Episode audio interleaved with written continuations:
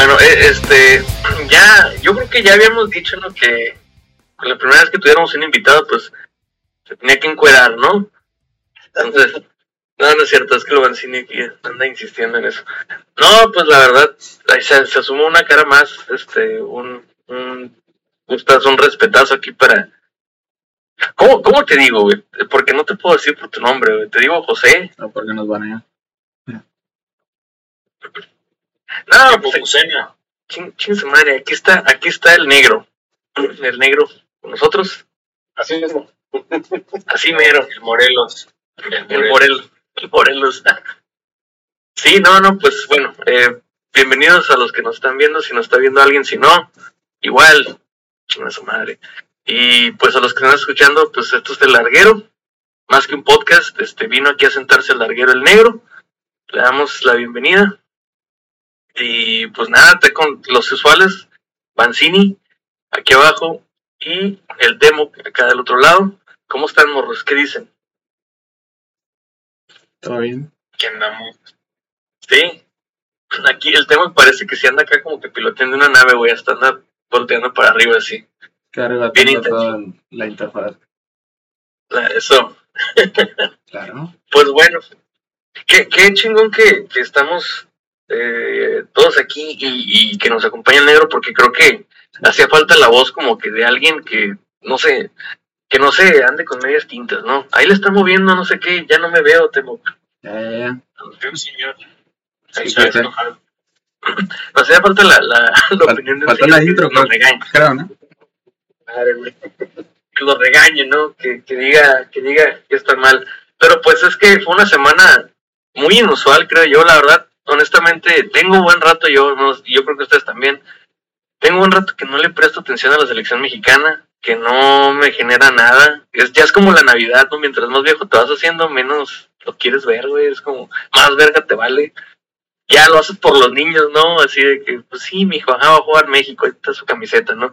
Pero pues en realidad a ti ya no te genera nada, ¿no? Ya. Ya no hay pasión. ya no hay pasión. Pero yo lo relacionaba, negro, yo lo relacionaba con que con mi edad, yo decía, pues que estoy ruco, ya vi mundiales, ya para mí mis ídolos son el matador Cuauhtémoc y, Ramón Ramírez, y más o menos ahí Borghetti y acá, ¿no? Y Ciña, pero ya los demás van a ser malísimos.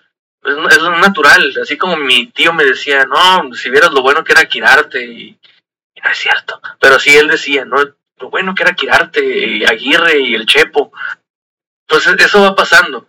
Pero yo creo que aquí se juntaron dos cosas y es que el desempeño de la selección sí está bien, pero para llorar como nunca antes en la vida. Este, ¿cómo se sienten ustedes de la este, decepción mexicana? Vancini, estás en vivo. pues mira, la, yo siento que, como lo acabas de decir, siento que desde a partir del 2018 después del Mundial de 2018 ha habido una decepción tras decepción y no tanto en lo en que el, en que el equipo se haya quedado en la misma fase de siempre.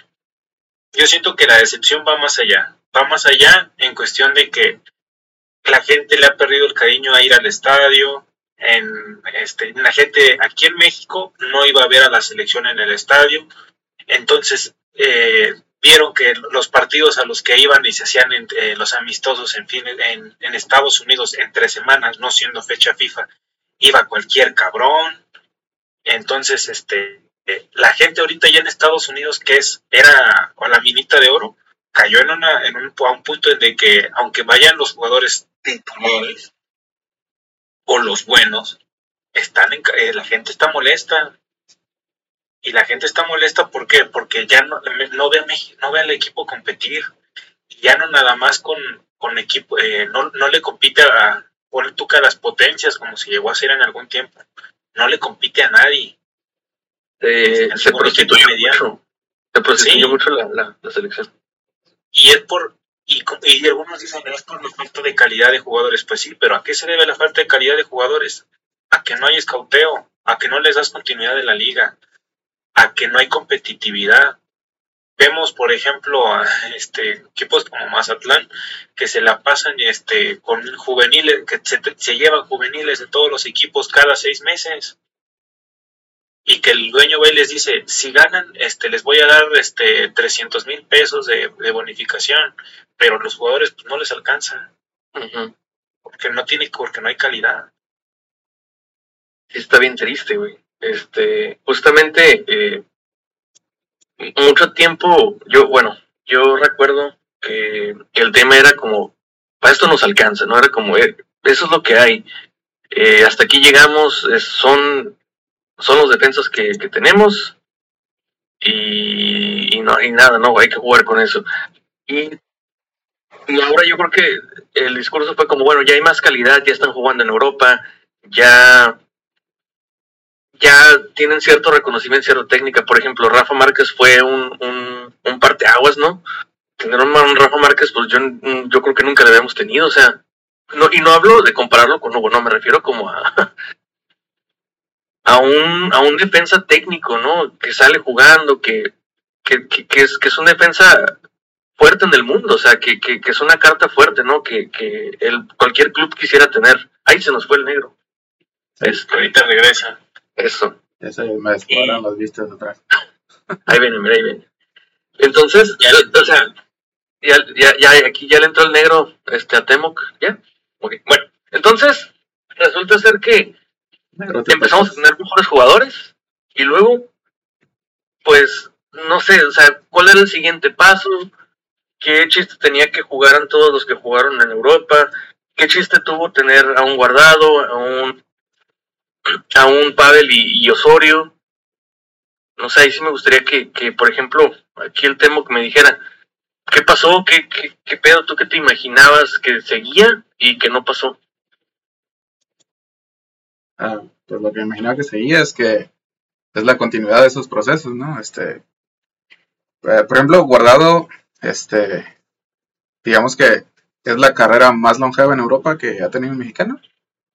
Sí, ¿no? Es, más larga que la de Hugo, ¿no? Y, sin algún... Toda su carrera ha sido en Europa. y que la de Márquez, ¿no? Márquez duró, ¿qué? Del 99 al 2009, 10 años, ¿no?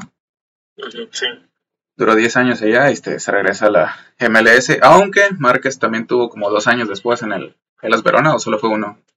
No, me acuerdo. No, dos en el Gelas Verona. Creo que dos, este. Pero bueno, o sea, guardado estamos hablando que se fue en 2007 y sigue ahí. O sea, es, increíble, güey. Este, y bueno, o sea, lo que mucho se habló durante mucho tiempo es que era la falta de mentalidad del jugador mexicano, ¿no?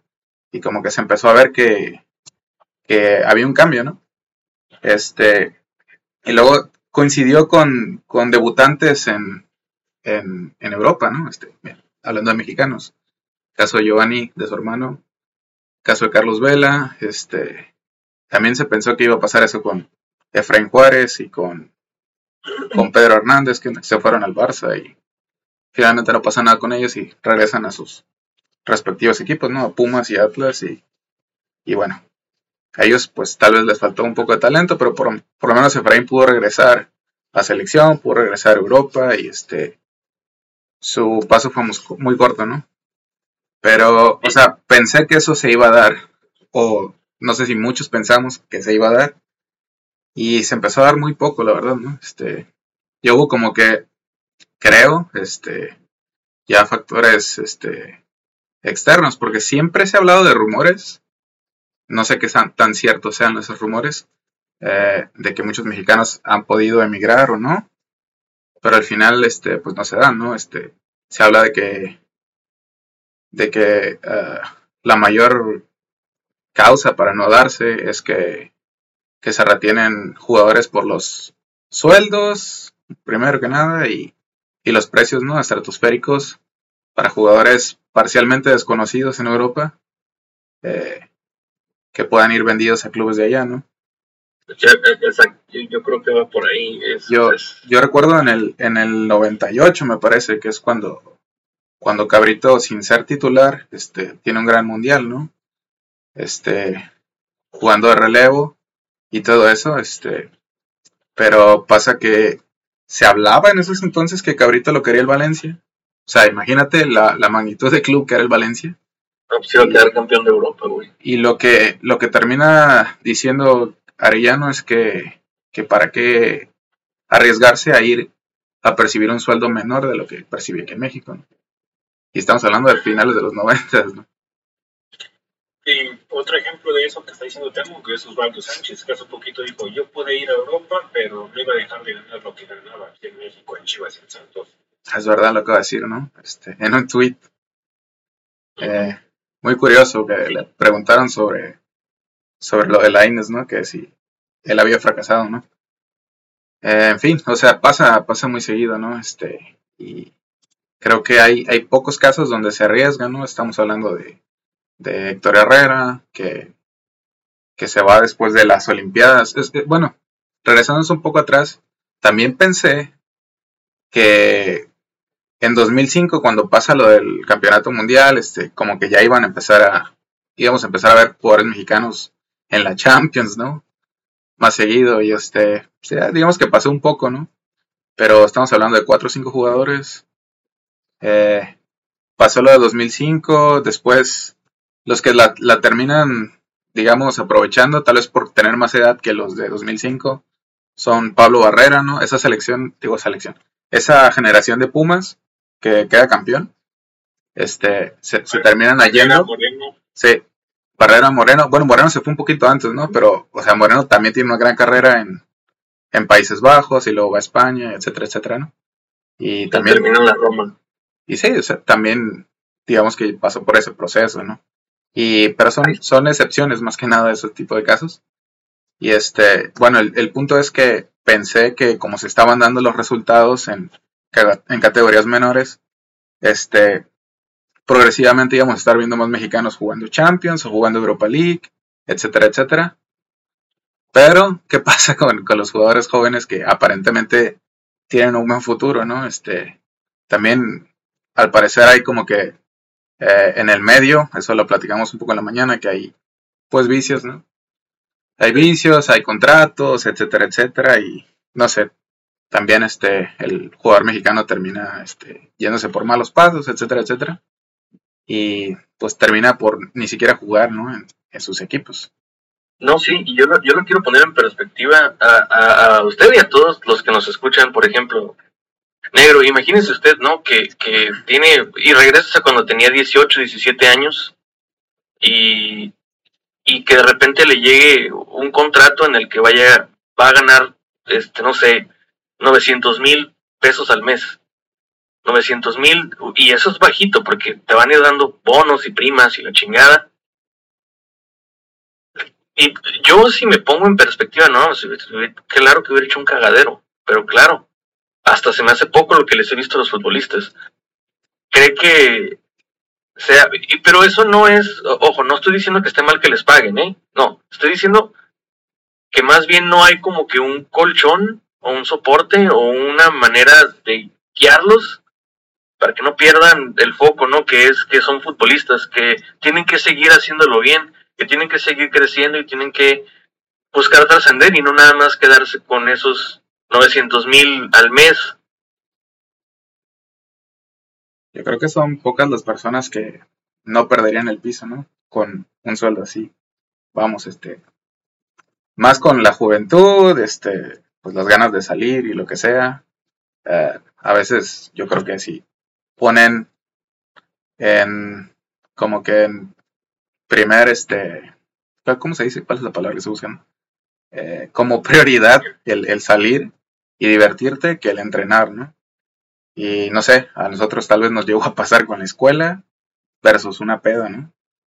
Claro. Eh, cosas de ese tipo, ¿no? O sea, pero eh, nos, en un nivel exponencial mucho, mucho mayor, porque nosotros, ¿a qué tendríamos acceso? No sé, a mil pesos. Imagínate esa cantidad. Pero pues con eso se hacían maravillas, ¿se acuerdan? Claro, claro. Pero no, o sea, es- sí es este. Es como que muy desvirtuado, ¿no? Es este salir de, de ser, no sé, un chico normal que juega fútbol, de repente llega tu contrato profesional y empiezas a ganar cantidades, pues astronómicas, ¿no? Para cualquier otro mexicano, digamos. Sí, claro. Y yo creo que tiene también mucho que ver lo, en este caso, lo cultural. Y de que al jugador mexicano a lo mejor no se le. Este, esa ambición, esas ganas de, de. O sea, es muy fácil que por lo económico pierda el piso. Y lo vemos todos los días, este, que personas que. No sé ustedes, pero veo personas que, que perciben igual o, o menor sueldo que yo y no sé ni siquiera cómo le hacen para vivir y para llevar el estilo de vida que llevan. Entonces yo creo que eso influye bastantísimo. Ah, sí, este, claro. No, usted, un joven. Usted que trabaja en obra, este, lo debe ver muy seguido, ¿no? Este, que, o sea, se le paga la semana y, y, yo creo que la mayoría se van al alcohol o algo así. Sí, no, me, me llevaba a tocar, este, gente que a la cual me tocaba pagarle y ganaba el doble de lo que yo ganaba. Y, el, y era de que los vatos, no sé, este, no, pues sabes qué, es que tanto va para la casa y tanto va para, para el foco rojo. Y pues ya el vato pues, sabía lo que hacía, cómo se gastaba su dinero. Yo no tampoco le iba a decir, ahórrate tantito para que después pues, puedas comprar una propiedad o puedas mandar a tu hijo a la escuela. Pues, no, pues es su lana y ellos saben cómo la, cómo la gastan. Sí. Pero pues es un tema, yo creo que es un tema de, cultural y de educación que, en el país se vive y que por eso es muy fácil que jugadores que vienen, en este caso, vienen de, origen un poquito más, puede que humilde, pierdan el piso tan rápido. Sí, claro. Bueno, eso debería ser un problema en toda Latinoamérica, tal vez, y no sé, hay países que a lo mejor, o sea, sacan más jugadores que nosotros, no sé, está Colombia, de Uruguay, que también debe estar similar, Argentina, etcétera, etcétera. Sí, no, y, bueno, un ejemplo de lo que e, es que es el pedo. Yo me acuerdo de Daniliño. Eh, ¿Se acuerdan del, jugador Daniliño, verdad? El, y, luego Jaguares, eventualmente.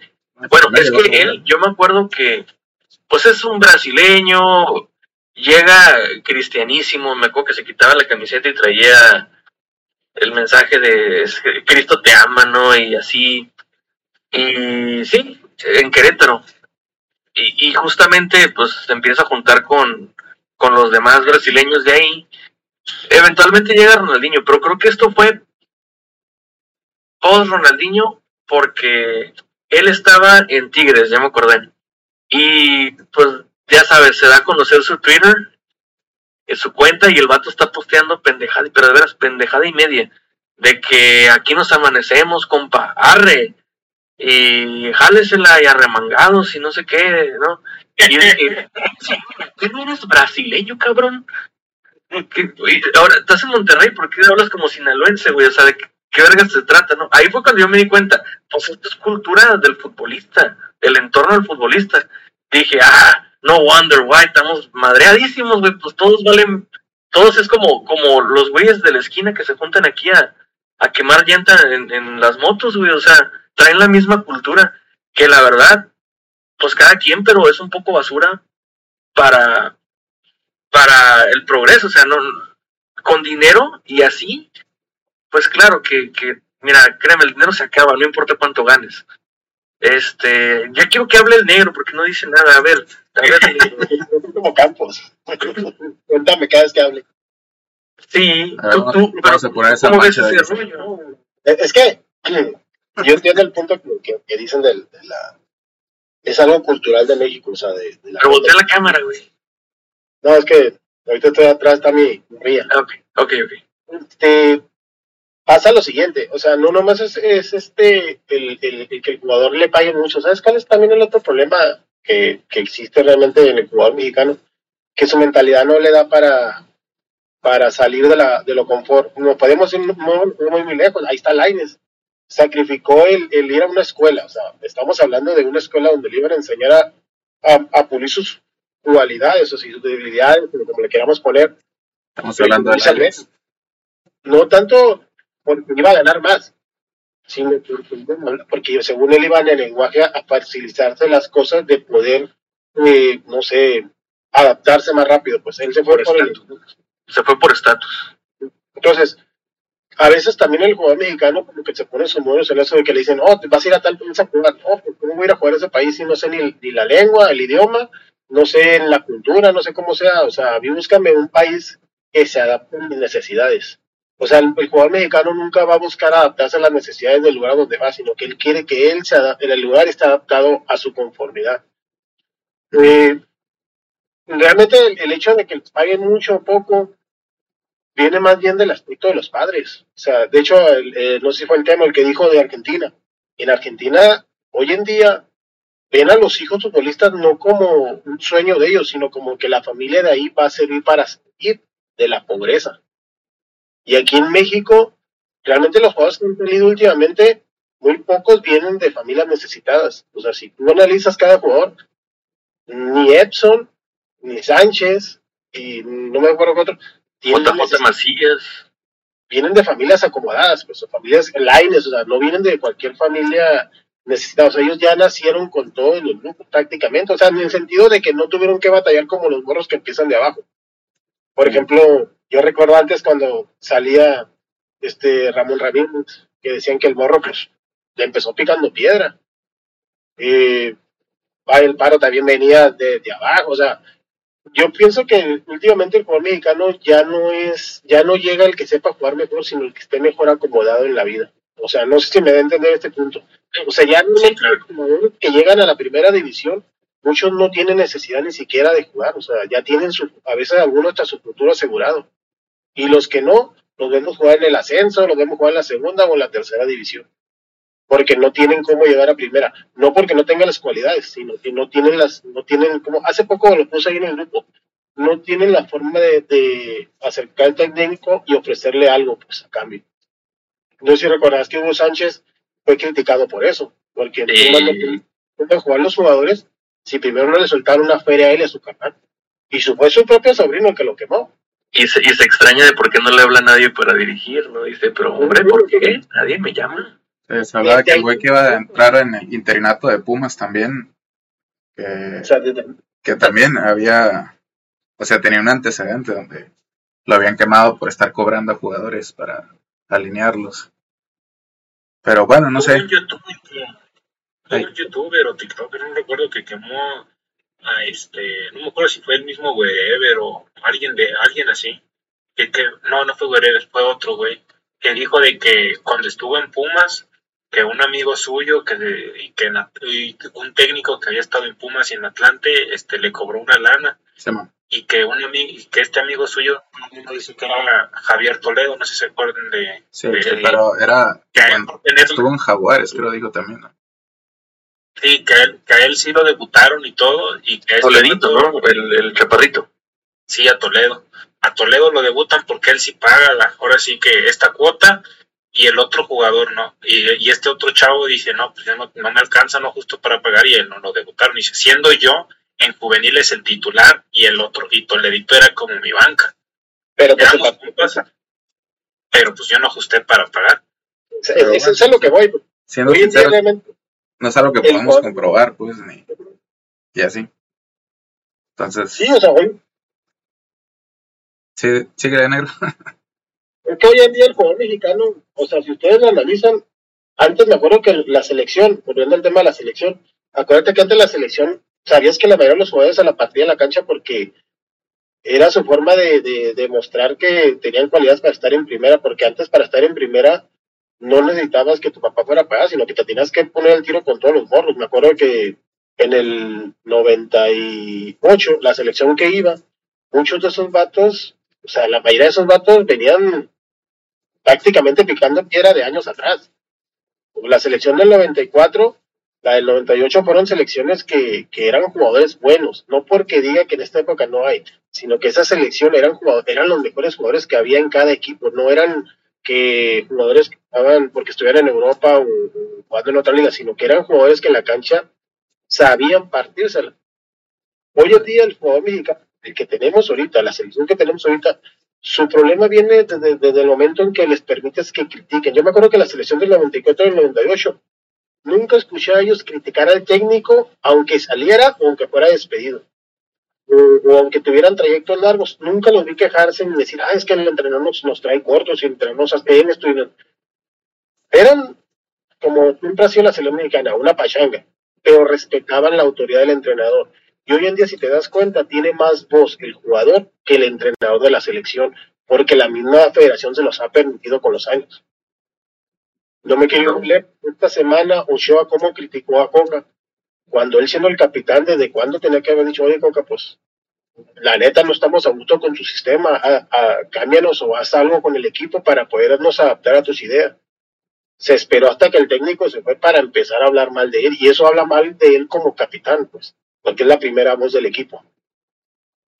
Y sí, y aparte, ajá, el tema de, de, empoderar mucho al jugador y, y básicamente el o sea sí pues el, el, castigado sea el técnico eh, tiene mucho que ver pero pero al final de cuentas depende mucho del técnico porque hay técnicos como que la neta a mí se me hace que pues no aportan nada a lo táctico como Miguel Herrera pero que pues era capaz de ser un grupo muy unido eh, al punto de cual que todo el mundo güey o sea si tú ves que tu jefe le pegó a otro güey en un aeropuerto pues sabes que está mal, ¿no?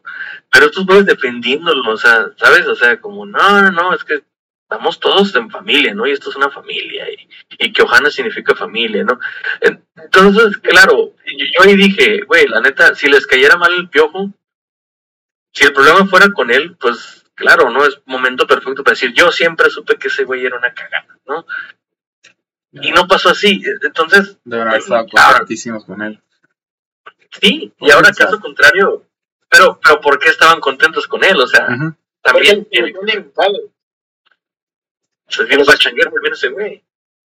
Pero dice, perdón que los interrumpa, está aquí el, el, el Armandito, el Arman, dice que, que producción, que dónde está la samba y dónde está Lucho. sí. ¿Y dice qué? No tengo el chat activado aquí. Viejo cochino. Viejo cochino. Este. Pues no sé, no sé dónde esté. Debe estar jugando algún videojuego. Ah, no, se supone que está trabajando, ¿no? Es, hora de trabajo, debe estar dormido en un almacén, probablemente. Un antirrespeto hasta allá. Hasta Guadalajara, Jalisco. Eh, ¿En qué estábamos? se me olvidó el tema. Sí, eh, no, en, en, en los técnicos y lo permisivos que pueden ser. O lo contrario. El piojo, pues que el piojo nunca tuvo problemas con ellos. Ah, sí, bueno, es, es, probable que haya tenido muchas libertades con ellos, ¿no? Tal vez días libres, cosas de ese estilo, este. Que le permitiera hacer fiestas, no sé, dentro de las concentraciones. Pero también estamos como que especulando mucho, ¿no? Tampoco es que tengamos la verdad en eso. Pero qué horrible si eso fuera el caso. Eh, es fácil de intuir también, o sea. No, pero este también son muchos, muchos, muchos factores, ¿no? Este, el trabajo que se hace, lo mencionaban hace rato de escauteo, ¿no? Eh, el trabajo que se hace con el jugador en inferiores, ¿no? Voy a decir antes, pero tampoco me quiero decir tan antes.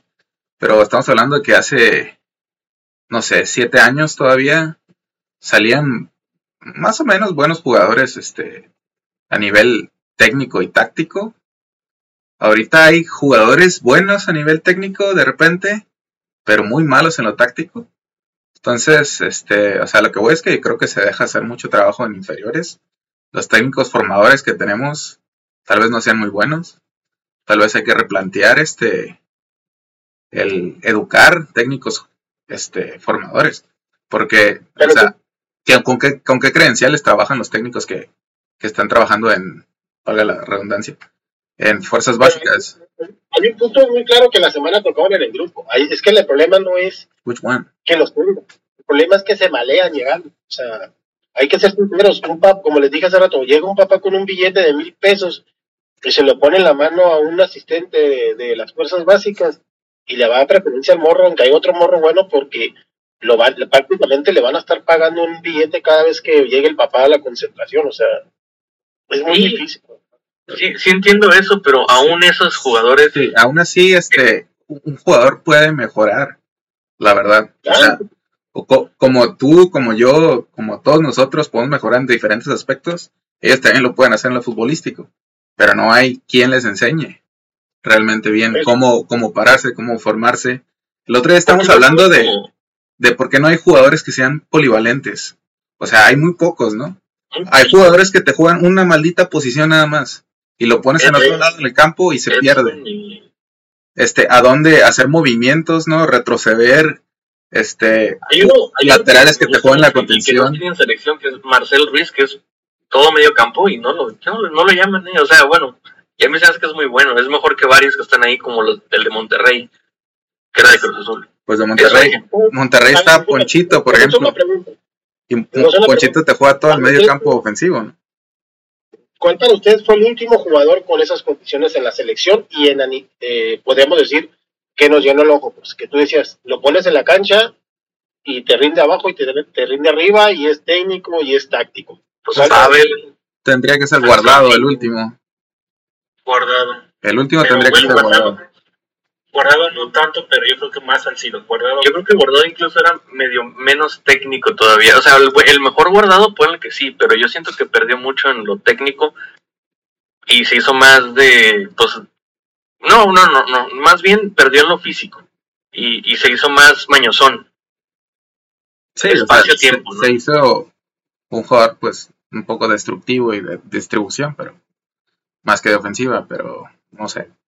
Pero se entiende el punto. Creo que es el último que, te puede jugar en diferentes posiciones y hacer diferentes cosas, ¿no? Este, porque tampoco es como que los jugadores tengan que estar atados a una posición, sino que, o sea, en los esquemas, en los planteamientos de los, de los técnicos tienen que hacer muchas cosas, pues sí. Y la verdad es que no se ve ese trabajo en muchos de los jugadores. De esas condiciones, Orbelín Pineda, por ejemplo. A mí, a mí sí me gusta mucho. Orbelín te puede jugar la contención, te puede jugar de interior, te puede jugar por la banda y lo han puesto hasta de media punta. Sí, es, una contención que, que puedo jugar hasta extremo, o sea. Sí, sí, te cubre varias posiciones. El problema es que lo mandas a cubrir y descuidas la posición en la que lo tenías. O sea, es, ahí donde volvemos a caer en lo mismo. Pues. Es que no tenemos más un solo jugador. Pero es que sus compañeros tienen que obedecer el orden eh, eh, Es que el, el, problema de eso es que cuando él deja la posición, tiene que modificarse el, el, la formación del equipo, para no decir parado. tiene que modificarse el parado para que otro jugador pase a cubrir esa zona, no la posición, sino la zona. Y este. Estados Unidos hubo muchos descuidos de pronto, el equipo empezó bien, pero como fueron pasando los minutos. Sí. Totalmente. estaban descuidados, o sea, había Es que la, la verdad no se conoce, o sea, está una había tres centrales y ¿cuántos de ellos han jugado juntos? Este, sí. Sara Montes y este Guzmán y, Reyes, ¿no? Y yo creo que era la primera vez que juegan juntos, ¿no? Lo desconozco el dato, pero yo creo que sí, puede Yo creo que sí, porque Guzmán no había sido seleccionado este, ni Reyes tampoco. No, y bueno, eh, Reyes tiene un poquito más que Guzmán, que va a la mayor, pero, pero Montes, o sea, ya tiene seis meses en Europa, ¿no?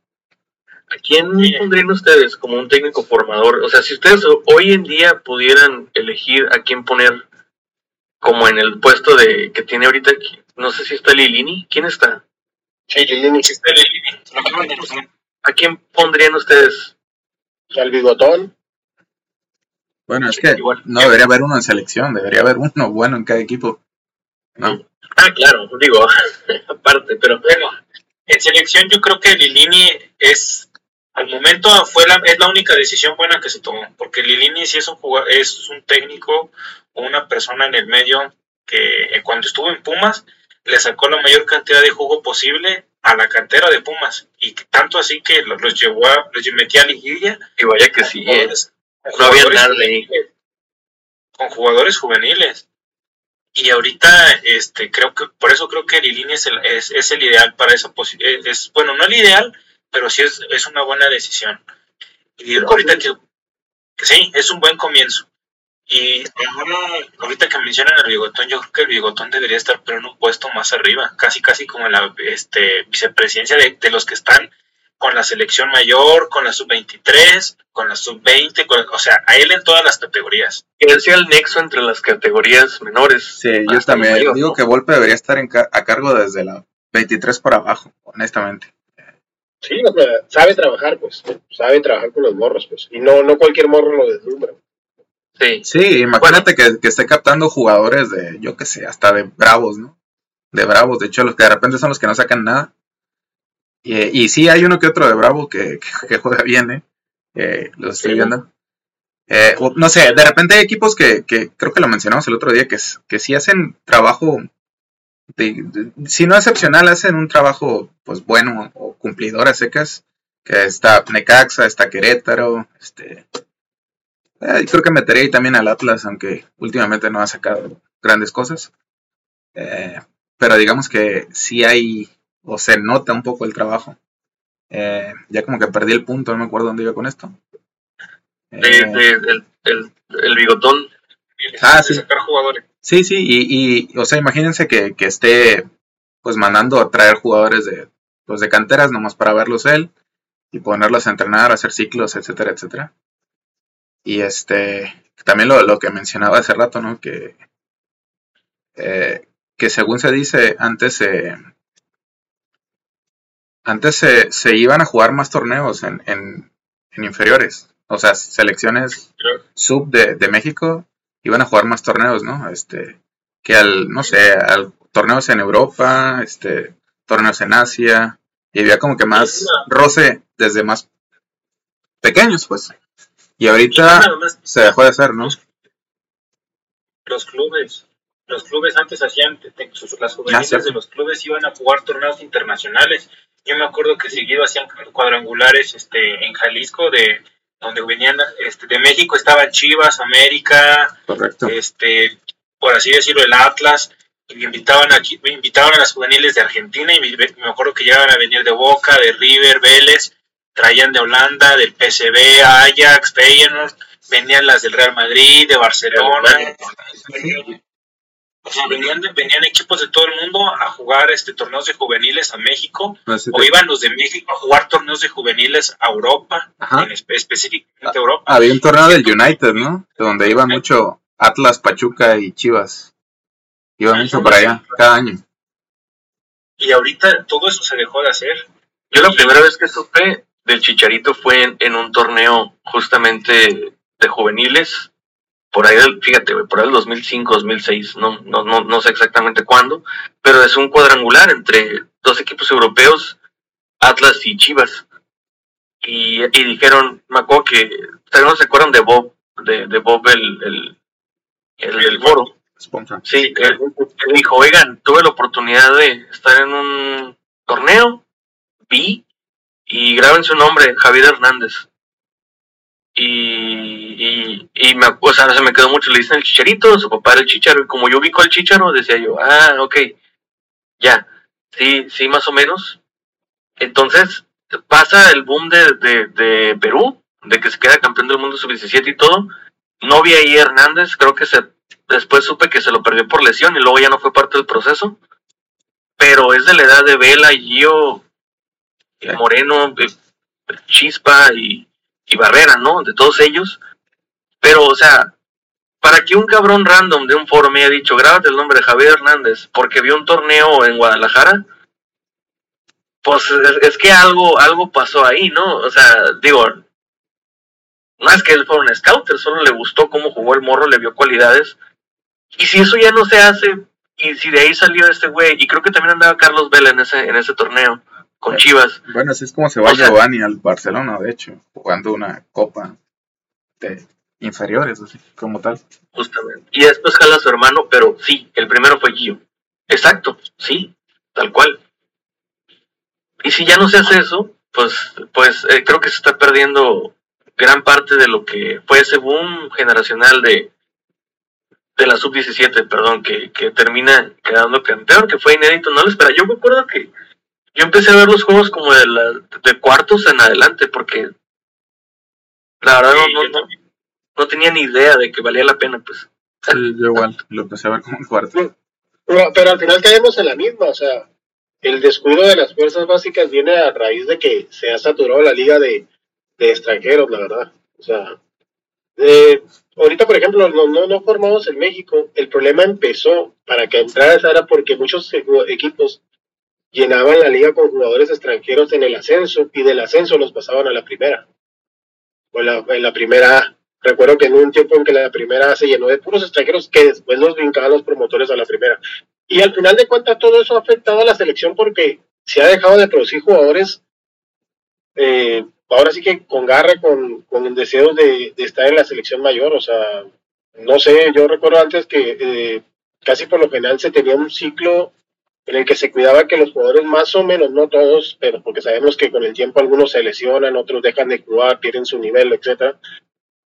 Hubo jugadores que, que empezaron desde las inferiores, desde la sub-15 de México llegaron a la mayor y de cinco o seis juegos que pedieran era una base suficiente para armar un equipo fuerte. Pues, y ahora ya no, o sea, al menos a mí la selección de ahorita, si a mí me preguntan antes en qué sub jugaron, la verdad no los ubico.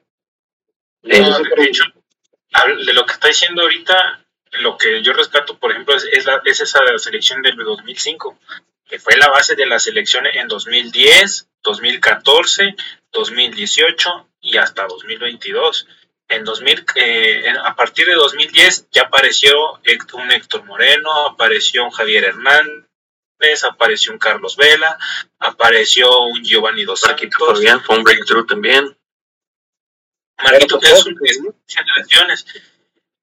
No es que se perdieran. Yo creo que, por ejemplo, este, a Javier Hernández, pues no lo, no lo perdiste. Yo siento que él, este, a pesar de que tanto lo hemos tanto se le ha reventado y yo y a lo mejor este le han dicho es que lo quieren de regreso en la selección yo no estoy diciendo yo no lo estoy pidiendo ahorita en la selección pero eh, lo, lo, lo, que se le criticó mucho en su momento que porque fallaba jugadas que porque no, no las metía que porque no, no hacía las cosas bien pero después en el proceso el después de Hernández fue peor no este se esperaba por ejemplo cuando fue el turno de Raúl Jiménez estando en buen momento, que Raúl Jiménez, si Chicharito Hernández en una Copa Oro se aventaba 5 o 6 goles, esperaba que Raúl, eh, que Raúl Jiménez aventara 10. Y, Raúl Jiménez jugando contra equipos como Cuba, Haití, a los que Farid Borghetti les llegaba a hacer 5 o 6 goles, que Raúl Jiménez mínimo les hiciera 3 y no les podía hacer ni siquiera gol más que de penal. Y a Raúl Jiménez no se le criticó igual que Hernández. En ese, en ese punto yo sí te puedo decir que tampoco es que estamos en una época donde los equipos caribeños o centroamericanos ya jueguen en su liga. O sea, por ejemplo, la, la época en la que le tocó jugar a estos jugadores, o sea, son diferentes formas de selecciones, no son las mismas. Por ejemplo, cuando a México le toca en el 2010 entrar al, al, al, este, a la eliminatoria, era una buena base, pero en el 2014, ¿cómo costó calificar? 2018, ¿cómo costó calificar? Con esos mismos jugadores que tú me dices, el Chicharito, Jiménez, todo. Ah, la, la, verdad, México lo que ha retrocedido lo han crecido los demás equipos, aunque muchos van a decir, ah, no es cierto, México sigue siendo una potencia, sí, pero los demás equipos han ido creciendo porque se han quitado ese estigma de, de ustedes son unos lancheros y ahí armen una selección como puedan, ¿no? O sea, ya no arma. Estoy, de acuerdo, pero la, lo que yo digo es de que a Hernández, por ejemplo, lo reventaron hasta, hasta tornarlo prácticamente y a Raúl Jiménez este, se le apapachó bastante. Y en lo que, en lo que dice de las elecciones de caribeñas estoy totalmente de acuerdo. Este, es una lástima que el periodismo nacional los menosprecie, que lleguen este, las transmisiones de Televisa, de Azteca, inclusive ESPN y Fox, que digan, es que los, ¿cómo puedes perder contra Jamaica? ¿Cómo puedes perder contra equipos como Trinidad y Tobago? Equipos que tienen sus jugadores como base en la Premier, en la segunda división de Inglaterra, en, específicamente en, la, en, Gran Bretaña, que son jugadores que aquí para nosotros son desconocidos, pero que para el medio internacional son jugadores de inclusive una mayor envergadura que los jugadores mexicanos.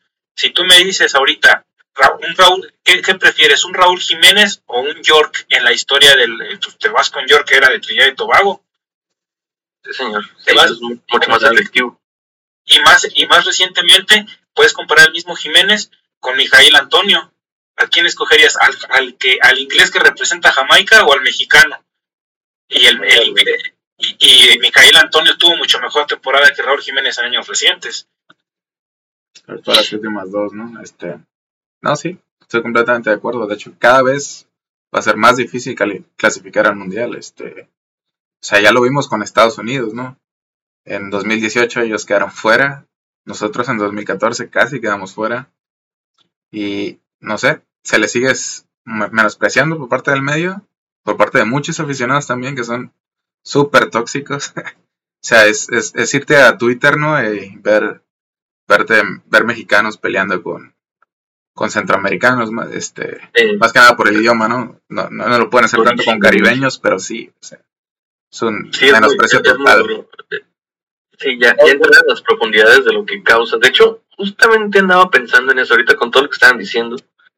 Es, no sé si sea intencional o no, puede que no sea intencional, pero cuando tú estás al frente con una dirección en un puesto de poder y te toca enfrentarte a un fracaso, puedes hacer como que lo que se le llama una disonancia cognitiva, ¿no? Que es no entender nada de lo que está pasando a pesar de que lo tienes enfrente de ti. Y, fíjate, justamente, ¿por qué no es bueno que los medios revienten a los futbolistas? No porque no sea verdad, no porque, o sea, sí, puede ser que mucho de lo que digan sea verdad, puede que mucho sea la hipérbole en realidad de lo que está pasando, que sea reventar por reventar, pertenece a intereses, sí.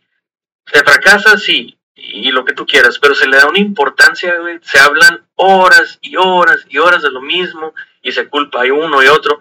Y en realidad ahí lo que pasa son dos cosas. Uno, la moral del futbolista baja, claro, y se, se molestan y a lo mejor ya no quieren al técnico, a lo mejor ya no se quieren entre ellos, ya no, ya no piensan que ellos pueden realmente. La otra es, ¿qué hace el directivo y el técnico? Decir, no, güey, es que no es nuestra culpa, es culpa de los medios porque ve el daño que nos están haciendo ellos eh, al, al, hablar así de, de, un equipo, de unos futbolistas, eh, eh, es eso, es, es, que es tóxico esto, y ya, y, y, así no se puede, y yo ya me voy. Entonces, es, es una caja de eco, ¿no? O sea, como en realidad no ayuda en nada que el periodista esté reviente y reviente y reviente, no ayuda en nada en que el tuitero esté porque es, ah, estos tuiteros van con consigna y van pagados, se los digo yo que lo sé de primer, lo sé muy bien, van, van pagados a reventar, güey. Y es por eso, porque eso es eso, o sea, es buscar algo de interés. Hay un interés detrás de todo ello. Entonces, quita a todos los periodistas y ¿qué quedan? Pues obviamente nada más el fracaso y el sentirte mal como directivo, como, gente, como persona a cargo o como futbolista directamente. Y bueno, a lo mejor eso es un poco más manejable. Yo no sé si en Alemania, sé que en España sí, pero pues ni me voy a meter ese, no voy a entrar ahí, pero eh, no sé si por ejemplo en Alemania, en Inglaterra, sé que están los tabloides en Inglaterra, pero no es ni, ni de cerca lo mismo de lo que pasa aquí. En Argentina, pues digo, pasa algo similar, pero aún así siento yo que son un poco más condescendientes con los fracasos de su selección. Sí revientan, sí lo que tú quieras, pero al final de cuentas nunca culpan a los jugadores. A menos que seas Messi. no, sí, no, sí son condescendientes.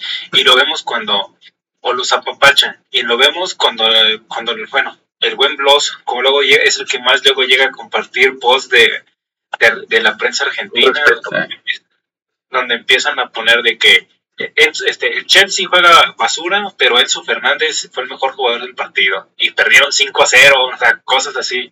no puede solo. Enzo no puede solo. Nosotros, bueno, no nosotros, pero la prensa mexicana hacía un chingo eso. yo me acuerdo cuando Torrado jugaba en, en el Racing de Santander, ¿no? Y de repente eran goleados y... Pero el mejor del equipo era, fue Torrado, ¿no? Etcétera, etcétera. Eh, sí, pero a nivel selección, es diferente, ahí sí los revientan. De un tiempo para acá es. Sí, pero bueno, mira, o sea, en Argentina se presta más ser condescendientes porque saben que tienen jugadores, pues en la élite. Nosotros no los tenemos, para empezar. Eh, sí. Pero, por ejemplo, e, e, es muy raro el caso de, del, del periodista argentino que sale a reventar a su selección, ¿no? O sea, casos son muy pocos, no está Lieberman y, y ya.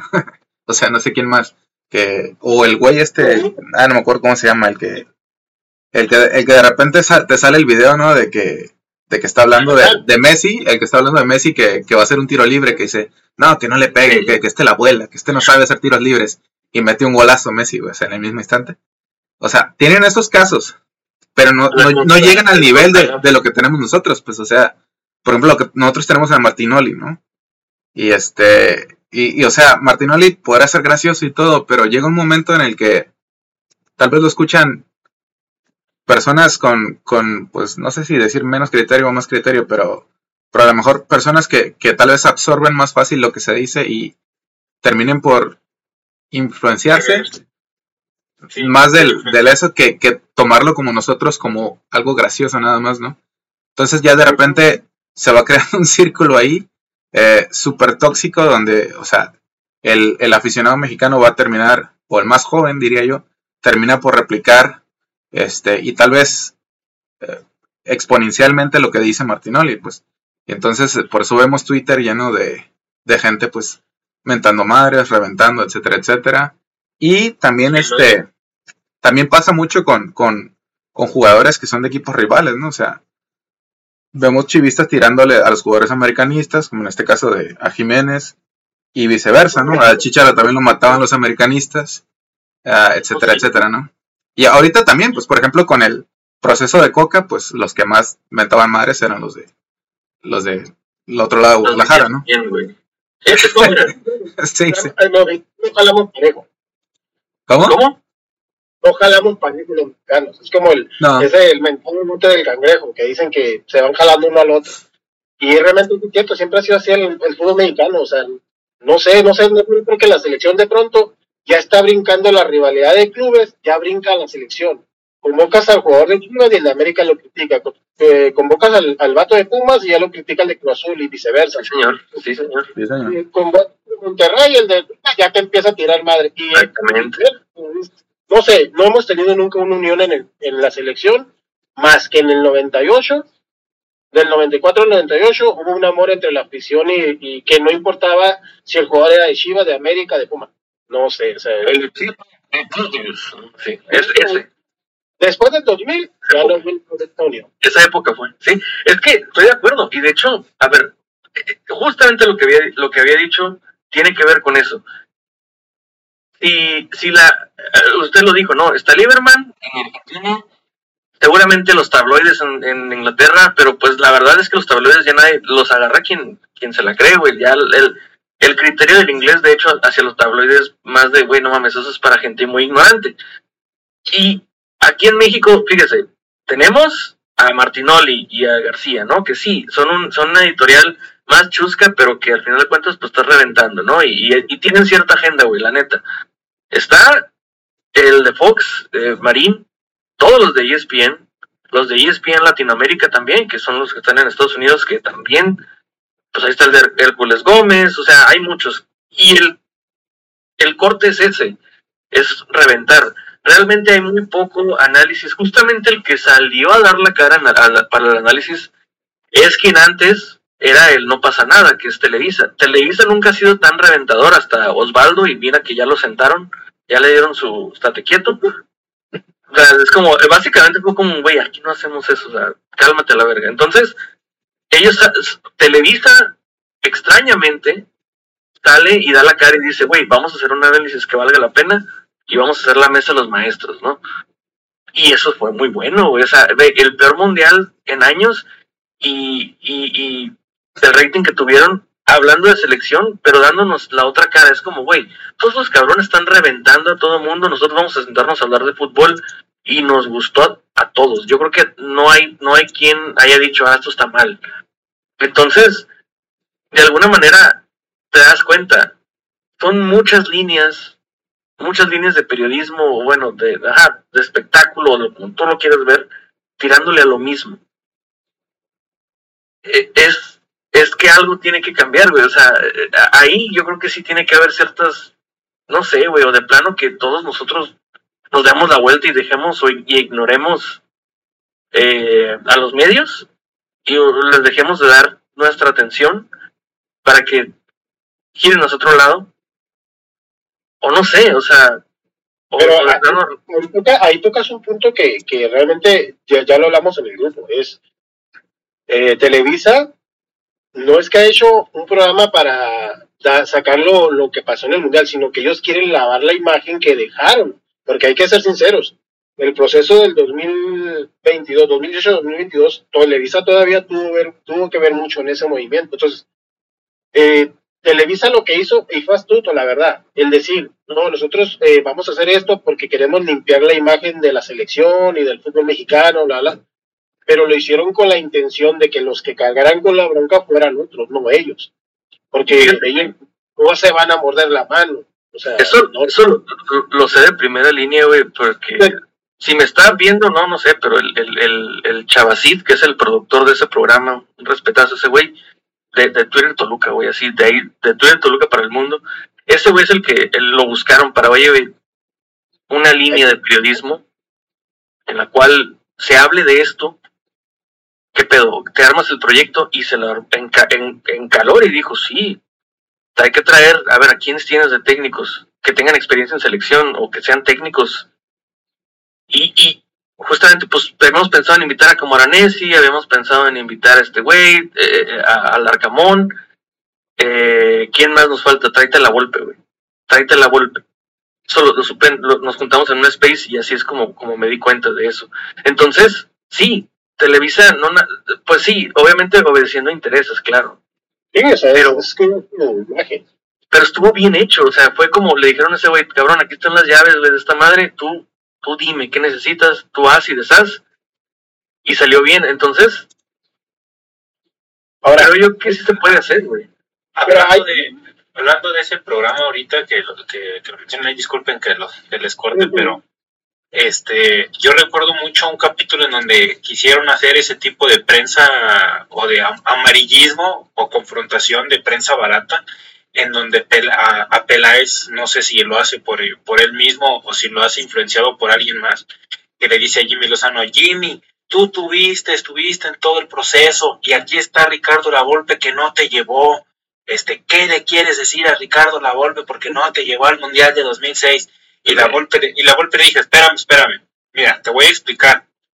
Yo llevaba un proceso en el que está, eh, para, unas, para, ciertas posiciones en las que tenía contemplados en un principio a Lozano, que era el que me cumplía tanto en lo defensivo como en el ataque, a Gonzalo Pineda, que era el mejor este, defendiendo, a Ramoncito Morales, que era el mejor atacando, y Jimmy, que era el intermedio. En ese entonces aparece en a finales de 2005 este, después de 2005, después de las confederaciones, aparece un joven Andrés Guardado que a mí me gustó, lo llevo a la preparación, le veo a Guardado mejor proyección que a Lozano, entonces digo, tengo al mejor que ataca, tengo al mejor que, eh, que defiende, que son Morales y Pineda, a Lozano pues veo Guardado del mismo nivel de, de Lozano, pero Guardado me puede aportar más al ser más joven, pues ni pedo Lozano, discúlpame, pero yo llevo a Guardado.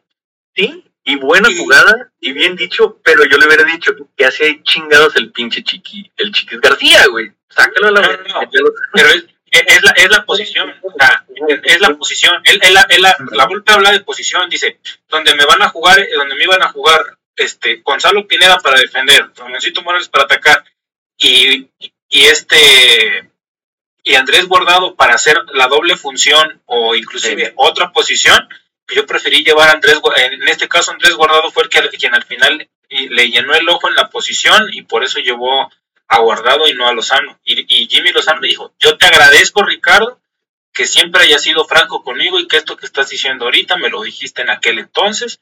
Este, obviamente en aquel entonces lo tomé de una mala, de una mala manera, pero ahorita que soy técnico y que entiendo que tienes que a veces que cortar algunas cabezas en una lista, pues eso es, no, está, no está meramente eh, completamente en tus manos, sino es, es cuestión de opciones. Y tú escogiste las que consideraste mejor y a lo mejor yo ahorita como técnico cometo los mismos errores que tú cometiste. Y por eso te digo, en ese programa, o sea, no sé si Peláez lo hizo con intención de, de chingar o, o, alguien le puso ahí en el contexto eso, pero no, les, preguntó, también. Sí, les preguntó antes si podían tocar el tema. Eh, pero pero no, yo, ahí, fíjate, es otro tema, pero yo ahí digo que sí, sí entiendo, pero también el Jimmy jugaba de interior y no tenía nada que hacer ahí el Chiques García, güey. Pero bueno, está bien. Ya nos del tema principal de la selección. una, una, pregunta, y esta pregunta es, eh, ¿tú crees que la decisión de sacar a Coca y meter a Jimmy fue lo mejor? Mm. ¿Quién va a contestar? A contestar Para yo. mí, Me, me- a mí me repites la pregunta, por favor, güey, la neta. que si lo mejor fue. Sa- sacar a Coca y meter a Jimmy al- para ti fue buena la decisión. Pues sí, güey, porque al final de cuentas le funcionó bien el cuadro. O sea, sí, ha sido para mí la mejor selección que ha jugado en un mundial, güey. Sí. Y en un proceso. Lo que me hablando, güey.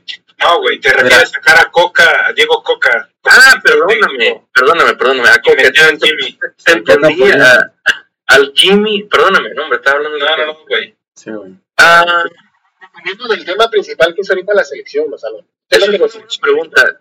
Mira, la verdad, yo creo que yo creo que da lo mismo. O sea, honestamente, yo yo yo soy lozanista, pero sea, lo estás quemando. O sí, sea, sí, o sea, pero pero ojo, ya ya dijeron y ya se sabía y no hay que hacernos pendejos. No le iban a dar otra chance al Jimmy, era esto, era una oportunidad. Y la verdad, creo que si no es ahora, no es nunca. Y, y llega la oportunidad de que pasen dos cosas, güey. Dime. Pero es porque, porque yo sí veo que está mal, mira. ¿Te acuerdas cuando entró de bombero este... ah, Use, Bucetich. entró de bombero?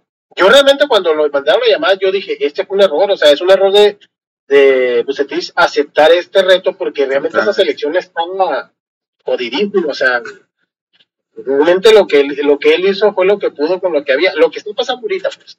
2014. Sí, es un caso similar, aunque las circunstancias creo que sí eran distintas. Creo que ahorita ya es.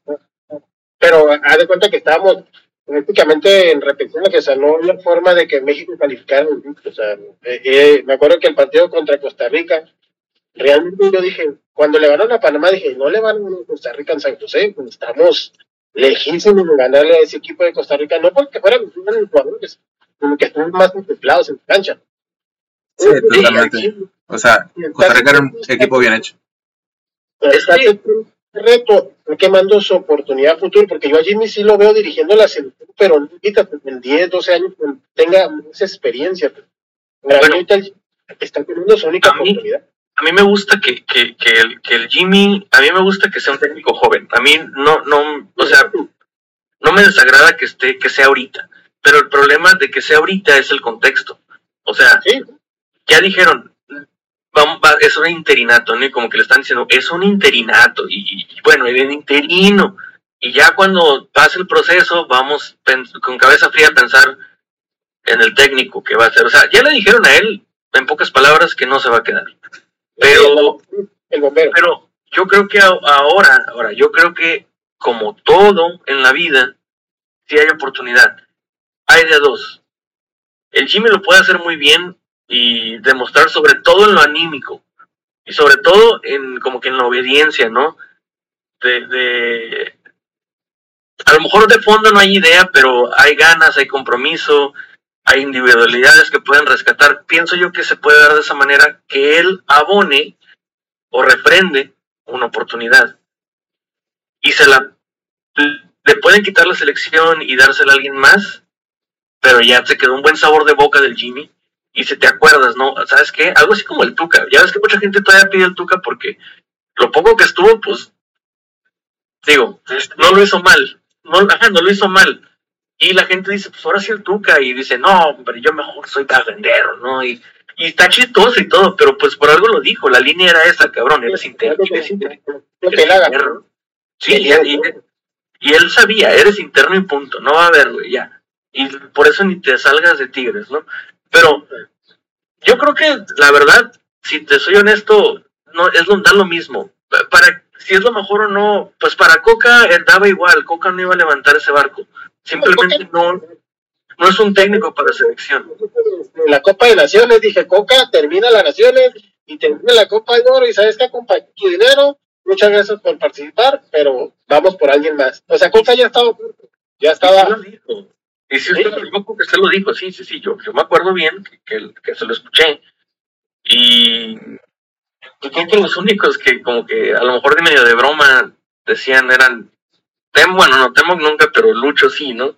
Que decía que, que y, y pocas personas decían, sí, sí, Coca es, es alguien que puede, que puede hacer diferencia, pero la verdad es que yo nunca, Y no se trata porque sea una solución o no, porque Almada sea mejor o no. No, yo, yo lo que creo es que eh, dos, dos, este, ¿cómo se llama? Dos negativos no hacen un correcto. Es, es que la verdad es que al final de cuentas dos negativos son dos errores. Y creo que uno, no se tiene un buen plan y dos, no se tiene un buen técnico. Ahora con Lozano yo creo que es un buen técnico, o al menos es, un, es una persona que le gusta estudiar, que le gusta lo táctico, que le gusta también hablar con el jugador, o sea, tiene como que las dos cosas, no tiene la experiencia. Mira, yo creo, no sé si vieron la conferencia de prensa en la que habla Lozano, que da un discursillo ahí, Ah, no, muy, muy a lo político, pero ¿vieron la cara de Ochoa? No sé si la vieron. No. Luego, a ver, ¿Cómo no le la la cara de Ochoa? La neta Ochoa sí estaba así de que... mm, bravo. Pero, ¿por qué? Porque cuando esa selección de los Olímpicos que gana bronce con el Jimmy Lozano, Ah, lo cepillaron, va. él no, no, No, es que no, le estuvo, impusieron Ochoa y él le había dicho, yo Ochoa no lo quiero. Yo prefiero un jugador, yo prefiero un jugador de campo. No, sí, según yo sí fue Ochoa, ¿no? Sí, No, Ochoa sí fue. sí. A, yo a Tokio 2021 sí fue Ochoa. sí. Ah, sí, sí. Me acuerdo. A los olímpicos.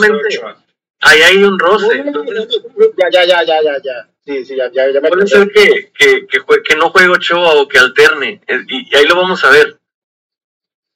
Si, si, el- si el Jimmy lo logra, pues yo que yo sepa, no es opción número uno para el arco, por ejemplo. Al menos antes no lo era.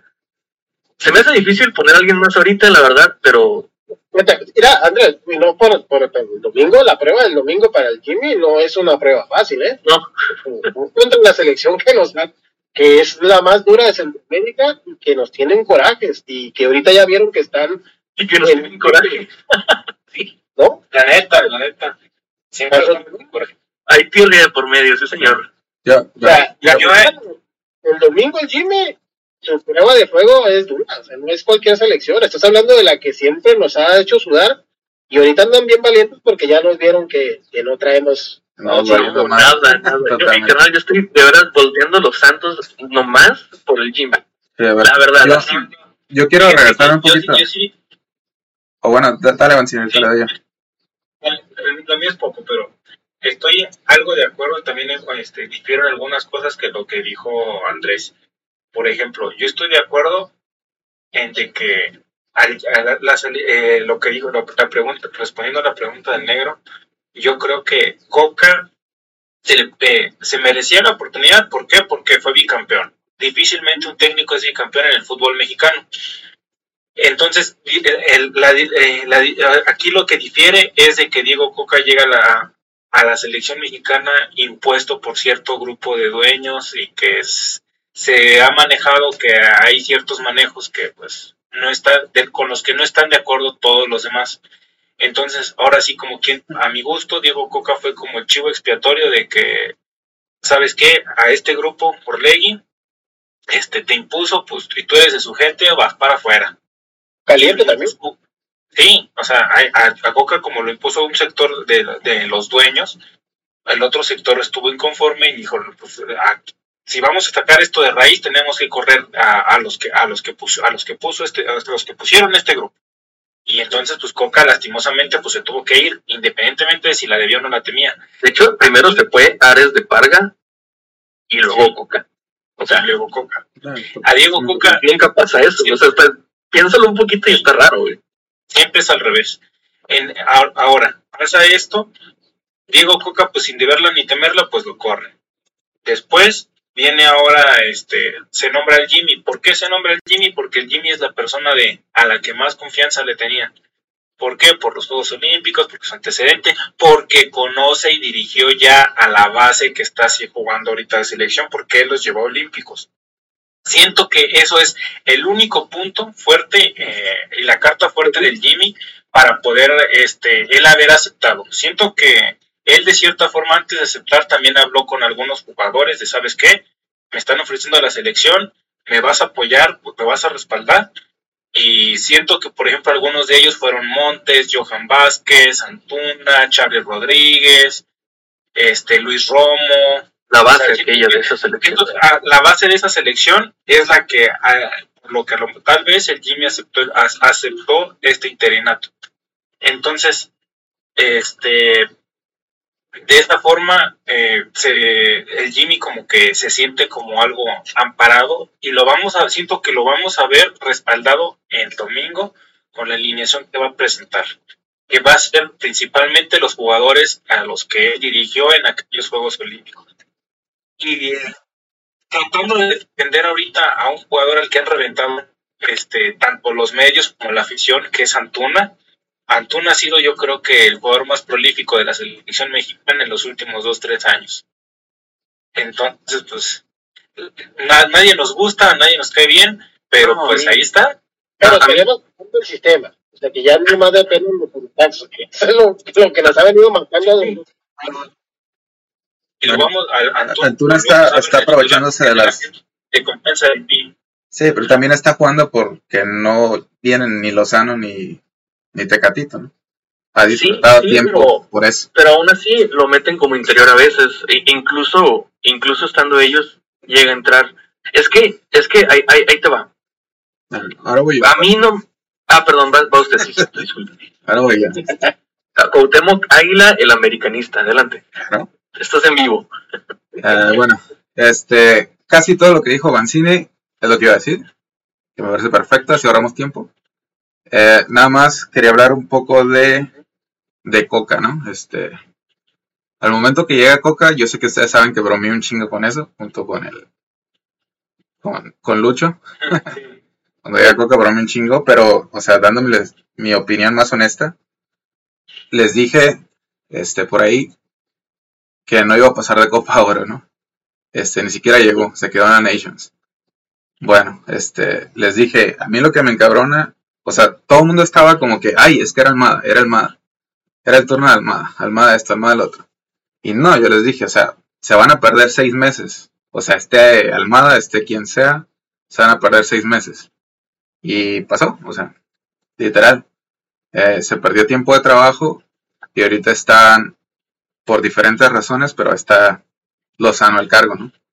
Este, hay que hablar un poco de cómo llega Coca, cómo diablos llega Coca a selección nacional, ¿no? Eh, fíjate que ahí, deja que le dé un punto ahí nomás, bien rápido. A ver. ¿Ustedes que ahorita en el fútbol mexicano hay tres grupos de poder? Ajá. O sea, está los equipos que pelean el descenso y que hicieron su grupito para no permitir el ascenso. Está en grupo Orleg, el grupo caliente y grupo que no me acuerdo que el otro grupo, en otro Azteca. grupo. O sea, ya el fútbol mexicano ya ni siquiera los clubes están unidos, o sea, ni siquiera los directivos, ya hay una lucha de poder, o sea, ya prácticamente se venden entre ellos al que más ofrezca. Y Estamos en una dictadura a Game of Thrones, güey. Es, Azteca, Caliente y Orlegui, ¿no? Ese grupo que tú mencionas. Bueno, así es, así es como llega este Coca a selección nacional, ¿no? Porque lo curioso es que se supone que hubo, que hubo un, pues que se recibieron como currículums, digamos, este, se estuvieron barajeando varios técnicos, analizando quién iba a llegar y pues de repente, de repente pues pasa algo, ¿no? Como que un favor y otro favor, ¿no? O sea, ahí como que Ascarga le dice a Orlegui, pues Simón, es tu, es tu tiempo, ¿no? Y lo deja elegir, ¿no? Y este, terminan eligiendo pues estos tres grupos que mencionan a Coca. ¿Por qué diablos llega Coca a selección nacional? ¿Por qué no otro técnico. Este, bueno, Almada obviamente no iba a llegar porque es de un grupo rival, como es el grupo Pachuca. Pero. Otro grupo. Pero llega Coca porque. Eso es increíble, pero porque Irraragori le debía una lana. Básicamente. Le debía primas del, bicampeonato de, de Atlas. Y el que termina llegando es Coca. Y el que termina pagando esa lana, pues es la federación, ¿no? O sea, así es como saldaron cuentas. Entonces, yo creo que por eso agarraron ese reto tan, tan estúpido, que por, así dijeron en sus presentaciones, este, tiene que ganar la Copa Oro o se va. Y termina, con la Nations. Perdón, pero qué estúpido Coca y su gente por aceptar eso. Es un, es un disparo. Es como decirte, güey, no te puedo pagar, pero mira, aquí tengo un arma para que te dispares en el pie. Sí, pero ahí llega una lana, o sea, la lana, la lana a tiempo corto, o sea, ¿qué importa? Pues el trabajo va a tener después, quién sabe dónde. Eh, quizás llega, quizás llega a España al Sporting, o sea, no te, no te sorprenda si, si llega a pasar eso. Sí. Este, Coca sí, hizo algo, nadie le pagó, un- creo que fue el, que dijo que Coca le pagó un favor a Orleg y nada más, o sea, prácticamente Orleg le dijo, hazme el paro, me dieron la selección, necesito un entrenador, te conozco a ti, vamos a agarrar el reto, pero pues ya sabían a lo que le tiraban, o sea, no sé, o sea, se, se- se dice, o sea, es, es algo, es un secreto a voces que es, la, es una prima que, que le debía a Orlegui a, a Coca y así. Se la dieron con selección nacional. Y pues este güey hace un desmadre, ¿no? O sea, fuera de, sentido. fuera de, de- de lo que yo le qui- quiera mucho a Coca y lo que sea, eh, hace un desmadre con lo de Tigres, llega a selección, se le paga su lana y así. Este, a lo mejor él pensando que sí puede levantar el barco, este, dice Simón, o sea, me quedo. Y su lana, pues ahí Por- está, güey. yo no sé qué tan factible es que dirigen ciertos equipos de México por un tiempo. Eh, Eh, bueno, sí, se sí quemó, güey. Sí se quemó. es, es lo Pero- de menos, eh, sinceramente. güey. el mismo tira Y no, no, o sea, güey, mira, tiene, tiene Querétaro, tiene Toluca, tiene Cholos, tiene un regreso a Atlas. O sea, oportunidades hay, güey, no sé de qué me estás hablando, o sea. A lo mejor, a lo mejor no va a llegar a Tigres, güey. Toluca y, Toluca y Tigres trabajan de la mano, güey. No creo que A lo mejor no llega a Pero- Tigres, pero opciones hay, pues, o sea, lo que voy. En fin, Tiene eh, a Santos, tiene a Santos, Cholos, Atlas, Puebla y por ahí algún otro de ese grupo. Ándale, ándale. Ajá, como de, de esos. Argentina, ya ha dirigido también allá, o sea, también se puede ir a dirigir a Argentina. Argentina Eh, no, no se le van a cerrar las puertas. salió campeón con un buen club allá, o sea. El vato tiene títulos que lo respaldan. Y aparte Sí. porque muchos, mucha prensa de los medios sabe que la selección mexicana no está en un buen momento. O sea, no le van a echar toda la bronca a él. Sí, sí, sí. Hay- no, no hay de, Y bueno, del aficionado. Si llega Coca a, a tu club, ¿qué, qué dirías, no? Yo, yo, por ejemplo, yo por eso veo que Osorio no, no llegó aquí a ningún lado, güey, hizo no. Y porque el aficionado decía, no mames, güey, no, claro que no. Juan Cambio, Pero- Osorio, no. Checa, el Osorio hasta en Colombia tuvo broncas. O sea, en Pero Brasil no sé, también creo que Coca tiene siete juegos en selección. de llegar a la selección. Pues, ese vato sí está loco en planteamientos. Bueno, y hablando de Jimmy, Jimmy, o sea, no es que me parezca lo más correcto, pero, o sea, era lo que se tenía que hacer, ¿no? Meter un interino y ya. Este, obviamente, eh, o sea, Rodríguez, la bomba Rodríguez iba a correr a Coca, ¿no? O sea, eso, eso ya era una muerte anunciada, ¿no? O sea, todo el mundo sabía que, que eso iba a acabar mal, si no, no íbamos, lo que no sabíamos era cuándo. O, intuíamos que era en Copa América, en Copa Oro, perdón. Y Luego- no, o sea, fue antes y, y llega Jimmy. O sea, eso es lo correcto, tal vez no, ¿no? Digo, tal vez no, porque todo puede salir muy mal o todo puede salir normal. Porque, o sea, ya lo mencionó Bancini, o sea, no, no olviden que la base de esta selección es la que, que ganó un tercer lugar en, en, en Tokio, ¿no? O sea, eh, digamos, Yo- trabajo previo ya hay, el, el técnico conoce a los jugadores, este, sabe cómo posicionarlos, etcétera, etcétera, ¿no? Este, aunque falte mucho, eso, Es por eso, nomás por eso creo que el, el Jimmy, este era su momento. Sí, con o sea, estos jugadores. no es que le tenga fe yo, porque la verdad es que no. Pero, o sea, pienso que puede ser, o sea, no tan catastrófico, ¿no? Puede ser que sí llegamos a semifinales, por ejemplo. Sí. Sí. Sí. Está protegido por, por, por CONCACAF, ¿eh? O sea, después de lo que vi el domingo. Sí, sí, sí, probablemente. Este, o sea, eso es terrible, ¿no? Pero probablemente pase. Tanto de, de este de Romo, o sea, yo la verdad dije, que, que, que ve el árbitro, o sea, eso es roja, o sea, discúlpame, pero soy mexicano y hay que aceptar, Romo dejó la pata y no lo expulsaron de milagro. Pero yo la verdad sí lo veo llegando, si no es a semifinales, a la final. Sí, yo también creo que, que o sea, posibilidades hay altísimas. Por, además, bueno, sí, Pero- Yo, nada más decir algo, algo de lo de Antuna.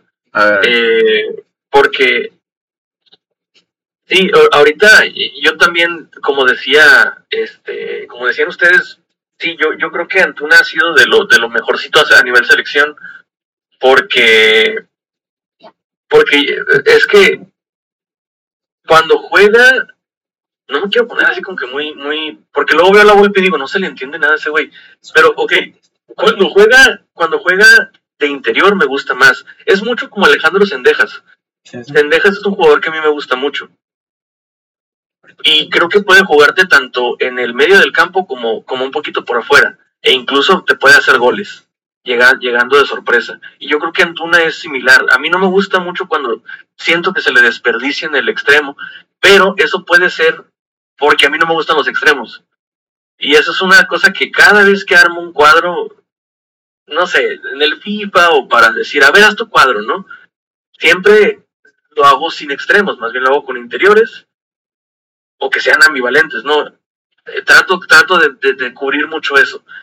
Y pues ahí no entra ningún extremo, ¿no? No es personal con ningún extremo. Por ejemplo, el Chucky Lozano, pues la verdad a mí no me fascina, honestamente. Eh, sin embargo, lo pondría de punta o de segundo delantero, mejor. Mejor. Eh, y el Tecatito, pues siento yo que mejor lo pongo de 10, porque todos modos juega bien así, es, es bueno creando, es bueno en los espacios. Entonces, así, así me puedo ir con todos. Yo creo que Antuna es muy bueno y yo creo que Antuna sí a nivel selección ha cumplido más bien. No sé si en algún momento se le va a acabar la suerte, la verdad, o, o, o simplemente va a dejar de funcionar en un esquema, pero, pero yo creo que si se le revienta y si no se le quiere, es a lo mejor porque se tiene la idea de que, como lo que le pasó ahorita en la, en la, en la Nations, ¿no? Que, pues sí vieron el, el clip, ¿no? Donde nomás no puede, no, no puede este, hilar dos pases y no puede tocar la, la pelota dos veces sin que salga volando. No puede bajar Y- un balón. Increíble. No puede Bueno, Antuna va a tener una contra en, el- en la Copa Honor, ¿no? Porque sí la raza como que le agarró cierto resentimiento después de que sí vieron cuando salió de cambio, ¿no? O sea, aplaudió, se rió y Se a de nivel nacional salió. Fue a él al que sí, y, y, sobre todo los pochos, este, los, paisanos de allá de, Estados Unidos, eh, ellos son los que como que se enseñaron con él más cabrón. Eh, no, no siento que lo reventaran tanto aquí, más bien fue como en redes. Pero sí, o sea, están reventando un jugador que funciona en selección y que es de esos pocos que te pueden jugar en varios, no es tan variante, pero, pero te puede jugar en varias posiciones al ataque y lo hace bien normalmente. Otro, por ejemplo, es que Henry Martin. Ese güey eh, es bueno en el América, pero yo siento que en selección pues no ha funcionado tanto. Sin embargo, fue el que te metió goles en el Mundial. ¿No? Lo que, lo que pasa es que a Henry no lo puedes poner a bajar pelotas y yo no sé la verdad quién sigue tengo quererlo poner. O sea, Henry no sabe bajar pelota. Él te No lo. O sea, yo la verdad no, no nunca he entendido por qué lo ponen a bajar pelotas y Henry no es No tiene el físico como para decir tú, pues de tiro una ahí. O sea, no. Es, es más bien explosivo el güey. Es muy fuerte, está muy, muy, muy calilla, pues el güey tiene potencia. Deberían de, de De ponerlo como una segunda punta. Por ejemplo, a- al que sí te puede bajar balones, que odio que lo hagan, lo pongan a hacer eso, pero es el Santi. también, o sea, lo desperdician. Ajá, esto es desperdiciarlo, a pesar de que él sí lo puede hacer, pero pues no, pues mejor algo más dinámico en medio campo. Un, No sé. falso nueve. Algo, siento que a, a Santi Jiménez sí le, sí le va a costar, bueno, le iba a costar con Coca porque en el, eh, en el, pero en el Feyenoord él no bajaba pelota, a él lo traían como un delantero, o sea, un delantero de poder, o sea, tú llegas, busca las, las que te caigan o, o bájalas, o, o sea, lo traen en muchas funciones. Y con Coca yo lo vi, la verdad, el partido que se jugó, pues realmente lo ató. O sea, y también es un, ese sí es un error de Coca, haber atado a un jugador que no está acostumbrado a que lo tengan fijo ahí bajándole pelotas a Antunas o a Romo o a este a Orbelín, pero Vamos a ser francos. Coca quería utilizar Henry Martin o al Chaquito Jiménez como su Julio Furch. sí, señor, totalmente. Claro, y no. no, salió de la Y chingada. pues para eso mejor pues, juega con Forge, porque Forge pues es nacional, ya. o sea, En caso, el que le podía funcionar era Funes, Funes Mori. pero anda en un muy mal momento. No, y Funes Mori, realmente, hay que ser sinceros, la raza no lo quiere, o sea, ¿no? No. va a ser escuchado cada vez que juega, o sea. Y no es tan malo, güey, la neta. ¿Cómo, cómo creen que reciba la gente a, a Julián? Yo creo que se puede quemar, o sea, este proceso no entre, que entre, que entre después, güey, porque se puede quemar. Pero sí, es un, es un must, ese vato tiene que estar, güey. Pues es que este, pro- este proceso llegaría como con 29 años al mundial, güey, tiene como 25, es muy joven.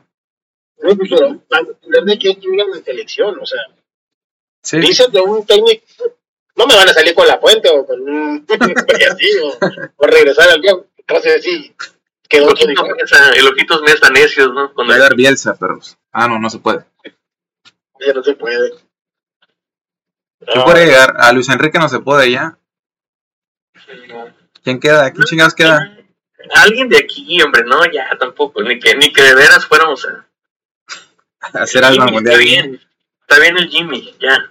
Eh. Es que mira, Mira, no, no hay eliminatorias, güey. Es el momento perfecto para que llegue un pinche técnico crack, güey, así. La neta. Pero un, Filipao, Filipao, es mi fantasía desde un, es un chingo ese güey en selección. Va a llegar Martínez, No, ¿no? El de, el de Bélgica. Roberto Martínez. El de Arabia Saudita, negro, el de Arabia Saudita, ¿se acuerdan? tiene El, equipo. el viejo sabroso es, lo, Pero- lo. Pero, el- el- pero el Pero- técnico que llegue ahorita va a ganar una selección que no tiene una base fuerte y aparte no va a tener partidos fuertes, o sea, no va a tener eliminatorias, no va a tener, o sea, prácticamente vamos a jugar puros amistosos de aquí al mundial y, y los amistosos no te dan ese nivel que te da una eliminatoria. Estamos padeciendo las cagazones de 2018 a 2022, re- re- re- lo que estamos repitiendo, la no generación de jugadores en ese lapso de tiempo es lo que dejó México fuera de cualquier tipo de competición importante. Y lo que nos hubiera ayudado es que la confederación siguiera existiendo, porque al menos esperaba saber una confederación para ver si corriges un año antes del mundial, qué le puedes mover, o si tienes al, al menos equipo para competir. Y ahorita pues ya no.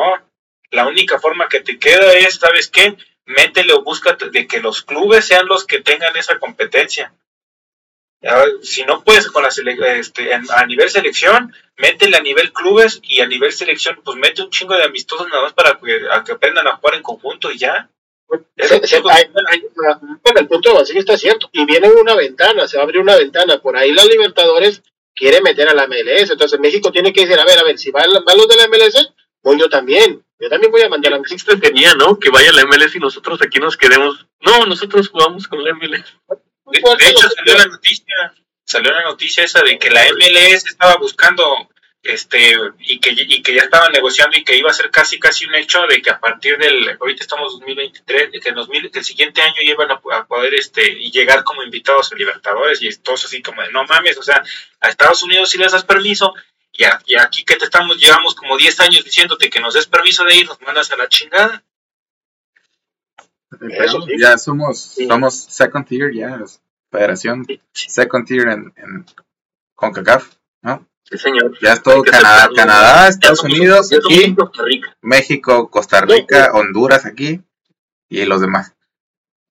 No, pero aquí, aquí- falta una táctica a la federación. O sea, la federación puede decirle a la, a la, a la CONCACAF, bueno, no me vas a dar libertad, voy a empezar a, a, a sacar los partidos de Estados Unidos. O sea, la CONCACAF el domingo, hay que ser sincero, la, la correa de Coca fue por lo del estadio, vacío, la gente ya no iba a ir al... Pero a la CONCACAF también le sudó, o sea, ahí se vio que realmente el estadio no se llenó en la final de Estados Unidos y Canadá, que México sigue siendo el, el poder económico. O sea, aunque jueguen en Estados Unidos, México es el del poder económico y lo va a seguir haciendo hasta que de a tiro se mueran todos los, los paisas que viven allá. No, Mientras, o sea, literal, o sea, México te llena el estadio hasta los amistosos. O sea, te digo, vino mi, viene mi compuño y me dice, oye, no van al pago por evento en Atlante América. ¿Dónde van a jugar? No, Los Ángeles. O sea, yo no lo compro, pero allá lo La urgencia no acá, de, dame lo que sea. o Es que sea, la federación, la Federación Mexicana debería aplicarles a la CONCACAF el, el clásico, el este de, el de por mí tragas, cabrón. Cabrón, si yo te lleno los por mí tragas, puto, o sea, dame chance, este, sí, te llevo a mis campeones a jugar la CONCACAF, la CONCACHAMPIONS, pero por ejemplo yo puedo meter otros clubes allá a, a participar en Sí, otras competiciones. Que metan al 4, al 5 y al 6 a Libertadores, mínimo. Como antes, ¿no? O sea, se llegó a hacer así en un punto. Un punto hizo así. Los medios tabla, o sea, no hay pedo. Yo, yo, soy, yo siempre fui partidario de la Copa MX porque yo sentía que esa copa estaba desperdiciada. Si ahorita regresas la Copa MX y les dices, ¿sabes qué? Este, la liga te va a dar pase a Conca Champions, la Copa MX te va a dar pase a Libertadores y, Sudamericana. Así sean, así sean dos puestos, así sean dos puestos nada más. Pero si tú le dices este, a cualquier equipo, no, pues sabes que este, te va a pelear para cualquiera de las dos competiciones y sabes que este, pues ya quedaste campeón de liga, pues te quedas este, y campeón de copa, no sé, sacaste el doblete, pues te voy a elegir que tú puedas elegir, o si no, tú sabes que de, de plano vas a Conca Champions pero el que quedó subcampeón, vas a, a Sudamericana o vas a Libertadores. Y creo que, por ejemplo, el, el problema a nivel dueños es que la prima de ir al Mundial de Clubes es muy grande. Entonces, y, en CONCACAF, por, por medio de CONMEBOL no vas a poder ir, aunque quedes campeón, no vas. No, pero te da el fogueo, o sea, lo, el chiste es que los jugadores se jueguen en otro nivel. O sea, no es lo mismo jugar bien en la MLS contra la MLS, que te juegan con pincitas, te juegan con, con, con de, de, lujo y todo. En Sudamérica jugar unos campos donde te van a escupir. claro, en un potrero ahí como los de Uruguay, claro, no, yo sé, pero, pero yo lo veo, por eso le decía, la perspectiva de los dueños. Pero no importa tanto, o sea, no vendrían tal vez los jugadores designados, pero vendrían otros. Uh, ya ves, en Conca Champions yo recuerdo que no vino Beckham a jugar con el Morelia. Zlatan nunca jugó, Zlatan nunca jugó cuando estaba el, el Galaxy, o sea, yo esperaba ver Zlatan aquí jugando en León, ¿y cuándo vino el cabrón? Lo quiso, se puso los móviles. No, no pues probablemente no, o sea, no más allá. Sí. E, e, entonces, por eso es lo que te digo, o sea, tendrían que buscar la forma y de, ocupar esos puestos, de ir, o sea, ¿sabes qué? No te mando. Lo que el, el puto pretexto que siempre pusieron fue de que, ah, es que está muy apretado el calendario, es que el calendario, o sea, cabrón, no mames, tienes en Inglaterra o en toda Europa los jugadores juegan tres partidos por semana y aquí juegas dos, este, dos entre semana y ya tu jugador está cansado, no mames, prepáralo bien físicamente, inviértele, papá. Sí, señor, estoy de acuerdo. Y eso a futuro no servir a la selección. Porque ahorita, pues, la verdad, la verdad, a mí me sorprendió mucho que los morros se quejaran por los viajes largos, que eran de 30 minutos. Yo dije, bueno, 30 minutos y 30 minutos, pues una hora que van de camino. Pero tú dijeras que lo hicieran diario, pero pues nomás eran dos veces o tres veces a la semana, o sea, no era que todo el día lo iban a hacer. Y, al final de cuentas tenemos muy mimado a los jugadores mexicanos, o sea, todo lo que ellos piden se les da. Sí, no, la verdad. Y, y, la verdad es que nadie, saben que en otros lados no, te lo van a dar. Exactamente. Por ejemplo, Edson, si se para a decir, no, es que nos están haciendo bajar mucho, te apuesto que en Holanda no lo va a decir. Se lo mandan a chingar a su madre, en la primera. a lo mejor ya ni lo piensas, como. No, o sea, tienes que aguantar las Me acuerdo una vez que este del Real Madrid, este Marcelo dijo que habían jugado, creo que en, en menos de 15 días habían jugado seis partidos entre selección y, equipo. Y le preguntaron que si no estaba cansado. No, ese sí me llegó a cansar, pero al final de cuentas llega un momento en que paramos hasta dos semanas. Dice. dice, es como cualquier trabajo. Dice, hay días en los que se te viene el trabajo y no miras la puerta y hay de pronto días en los que te la pasas tranquilo. O sea, y aquí que, que un futbolista tenga la percepción del trabajo, ¿no? Así como de... Es como cualquier trabajo. Vienen de abajo. Sí, señor. ahorita yo creo que el único futbolista que puedo pensar top en México que viene de abajo es Malagón. Que este güey sí viene de pobreza extrema acá.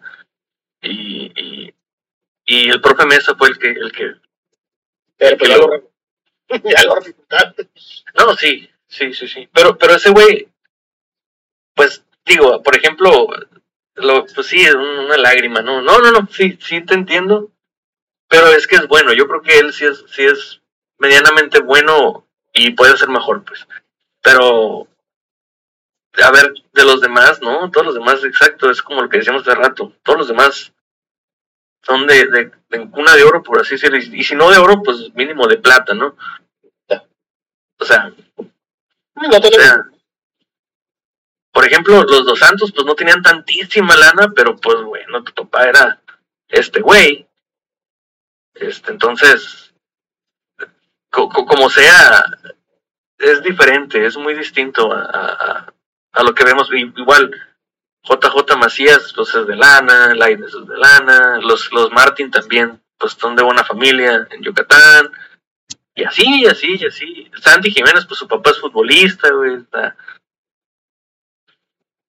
Ráscale y verás. O sea, sí, son gente acomodada y la verdad, tal vez, tal vez el sacrificio no lo ven desde la misma óptica de alguien, por ejemplo, como Marcelo, ¿no? Que dice, oye, güey, no, pues es que sí es una chinga, pero pues, pero pues se chinga más otra gente, yo tengo cierto privilegio y hay que meterle y hay que hacer bien mi chamba. O sea, ese, ese tipo de mentalidad permea en el profesionalismo y si no la tienes, pues, güey, te termina pasando, insisto, lo que aquí, o, o eres de escasos recursos y te dan mucha lana y empieza a desmadre, o lo ves como Lines, como un, no, yo merezco más, no, yo merezco más, yo soy mucho más que eso, me voy a ir al Betis. El Betis no la cogí, ah, pues porque son unos pendejos, me voy a ir a tiros, no voy a ganar más todavía, ¿no? Y yo estuve en Europa y yo lo intenté y puedo que regrese después. O sea, y sí, y el morro sí está pensando, pues mira las entrevistas que le hacen y, piensa así, güey, que él merece. Muy arriba, eh, para lo que ha hecho. Para lo que ha hecho lo tiene muy arriba, la neta, sí. Pues sí, percepción. Pero bueno, bueno, y para no seguir criticando al, al, a los duques, ¿verdad? No, sí, qué chingas Para no criticar al, al, al ducado, este temo. A ver, ¿usted qué diría? Eh, ¿Qué nos depara a nivel selección en el 2020? Vamos a dejarlo hasta después de 2026.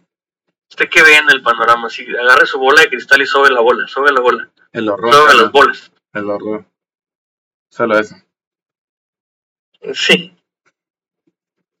Sí, yo creo que, o sea, es que no sé, o sea, lo he, lo he dicho varias veces, ¿no? Que siento yo que lo que necesita la selección es fracasar, o sea, o sea, en, en, el, en el, no, no, o sea, ya fracasamos estrepitosamente y no pasó nada, ¿no?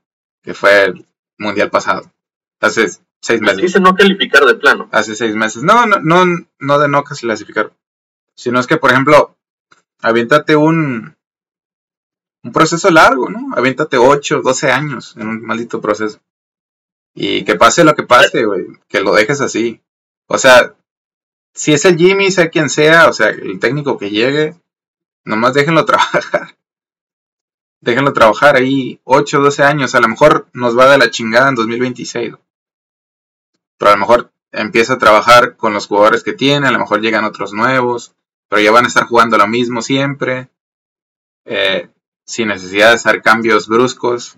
Cada, yo que sé, bueno, este, este último fue de 3 años y este de 6 meses, pero sin hacer cambios bruscos, ¿no? Si jugar a algo, ¿no?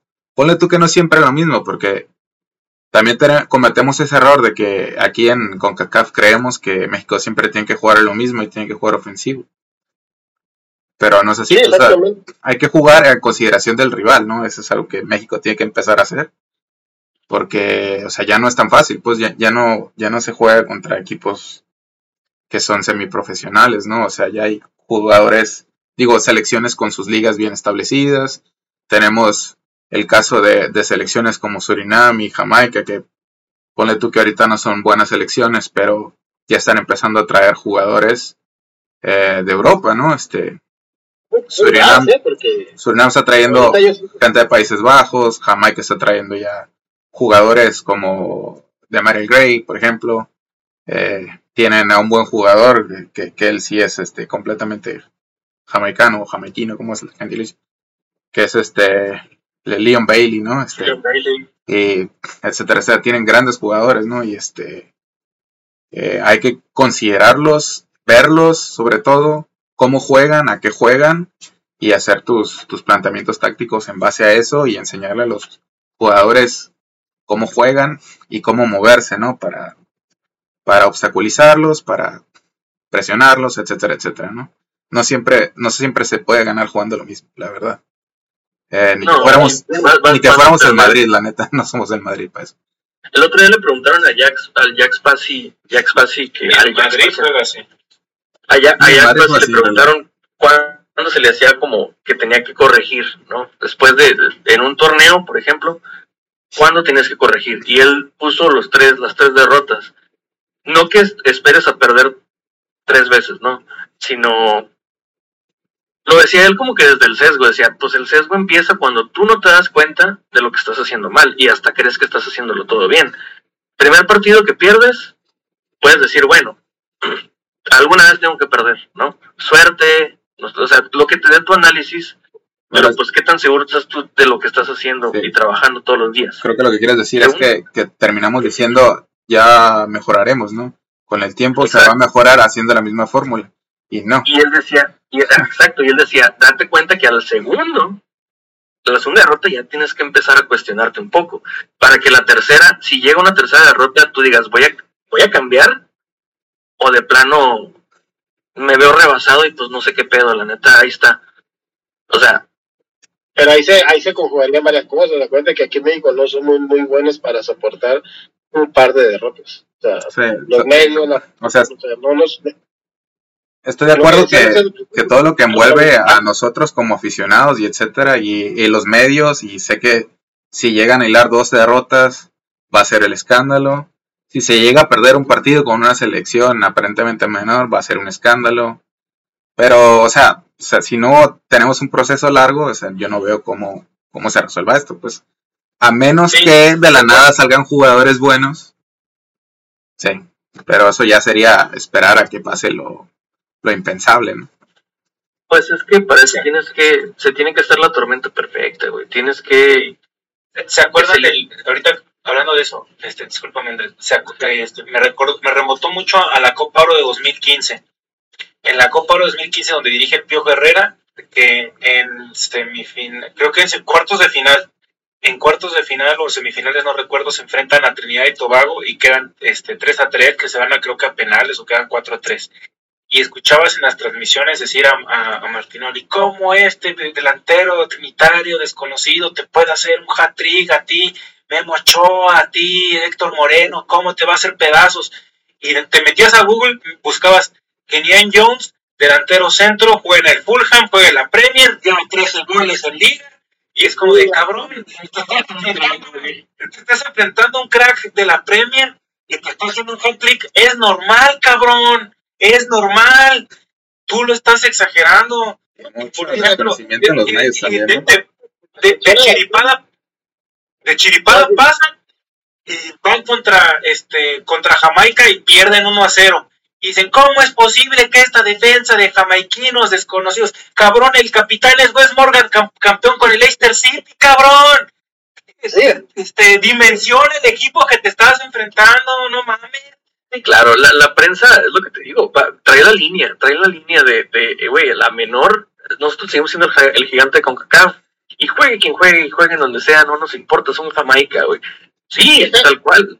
Martinoni es criticar, ¿eh? Si te das cuenta, su personaje no es de, de, de buscar los las buenas cosas del juego, sino de criticar, como, como que él ya se clavó como Álvaro en, ser un personaje, aunque voy a criticar a la gente, y de eso voy a vivir. O sea, realmente yo con el tiempo me he dado cuenta que es una persona que de eso ya vive nada más, de criticar.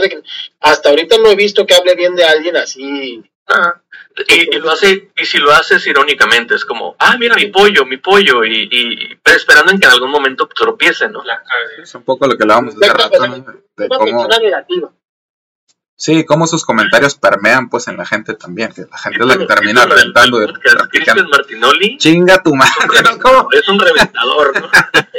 y sí, o sea, No, digo, a mí me cae bien, güey, o sea, me cae bien y me puedo reír, pero hay que dimensionar que lo que dice es nada más por hacer reír o por chingar, y hay que dimensionar también las cosas que pasan en el campo, ¿no? O sea, no están, no están jugando contra desconocidos, ¿no? O sea, o sea, desconocido para ti, papá.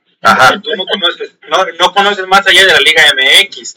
Pero alguien que, alguien que ve las otras ligas o, que te identifica a los jugadores, simplemente alguien que juega al FIFA. Sí, güey. Va a decir, ah, estos güeyes, este, ah, no mames, este, este, este es trinitario, ah, no manches, este es de Surinam, ah, no manches. Es, ¿Cómo, carnal, este, este haitiano juega en la liga francesa? Así. ¿Sí? Mames. De hecho, le voy a ser sincero, sí tengo un pendiente ahí de que México batalle con Honduras, no sé si pierde, pero sí le batalle. Con Haití se batalle y con Qatar, que es una, dicen que es una selección que ya sin presión juega bien, o sea. Tiene tiempo jugando bien. El, mundial- no le fue bien en el mundial, pero previo al mundial anduvo Juanito. bien.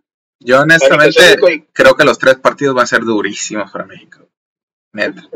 Por eso Jimmy agarró una papa caliente y el domingo se prueba. Pero también creo que hay calidad para.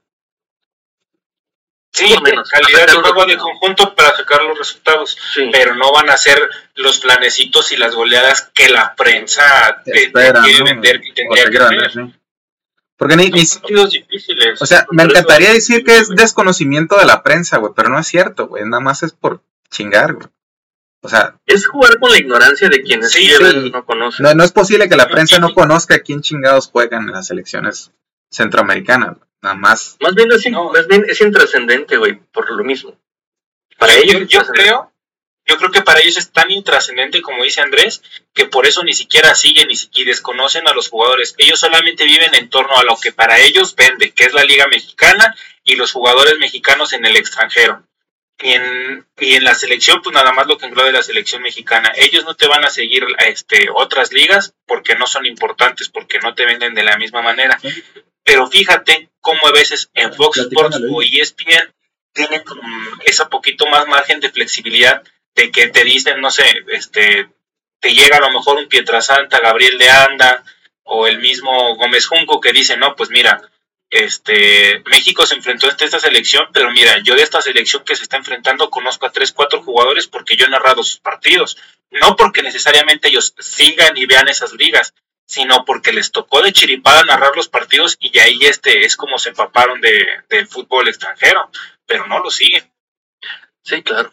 Este, No, y ahí creo creo que Espira está transmitiendo la, la FA Cup, creo que la, la está transmitiendo. Ahí empezaron a darse cuenta varios de ESPN que varios jugadores de la- de la- del Caribe, o sea, decían, ah, caray, estos son de la selección trinitaria, este es de Jamaica, o sea, ya se dieron cuenta de que no son jugadores cualquiera, como decían ustedes, ya no son desconocidos, o sea, ya saben los dinamíes juegan en Holanda y así. sí, Y hay, un- hay un chingo que juegan en la Championship y la Championship es, yo creo que tiene mejor nivel que la Liga Mexicana, ¿no?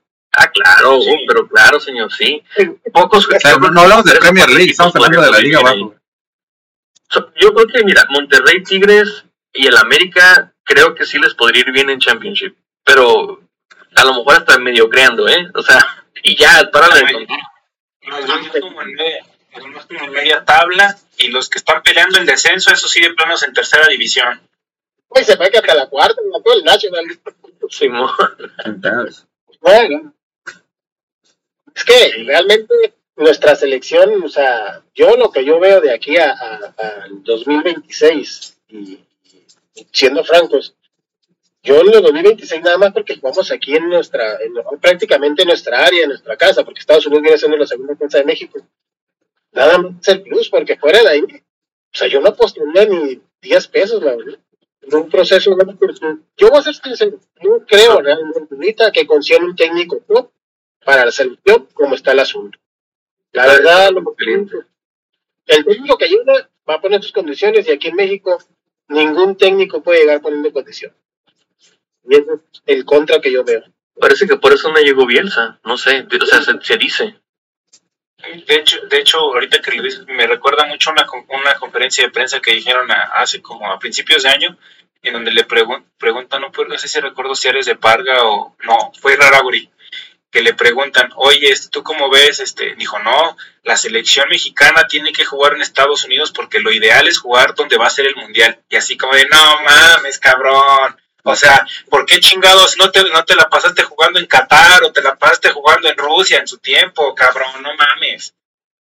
No, no, es que así son, pues este, lamentablemente, por eso yo no, yo no apostaría nada por la selección en el próximo mundial. O sea, si pasamos de, de ronda es nada más por la taquilla.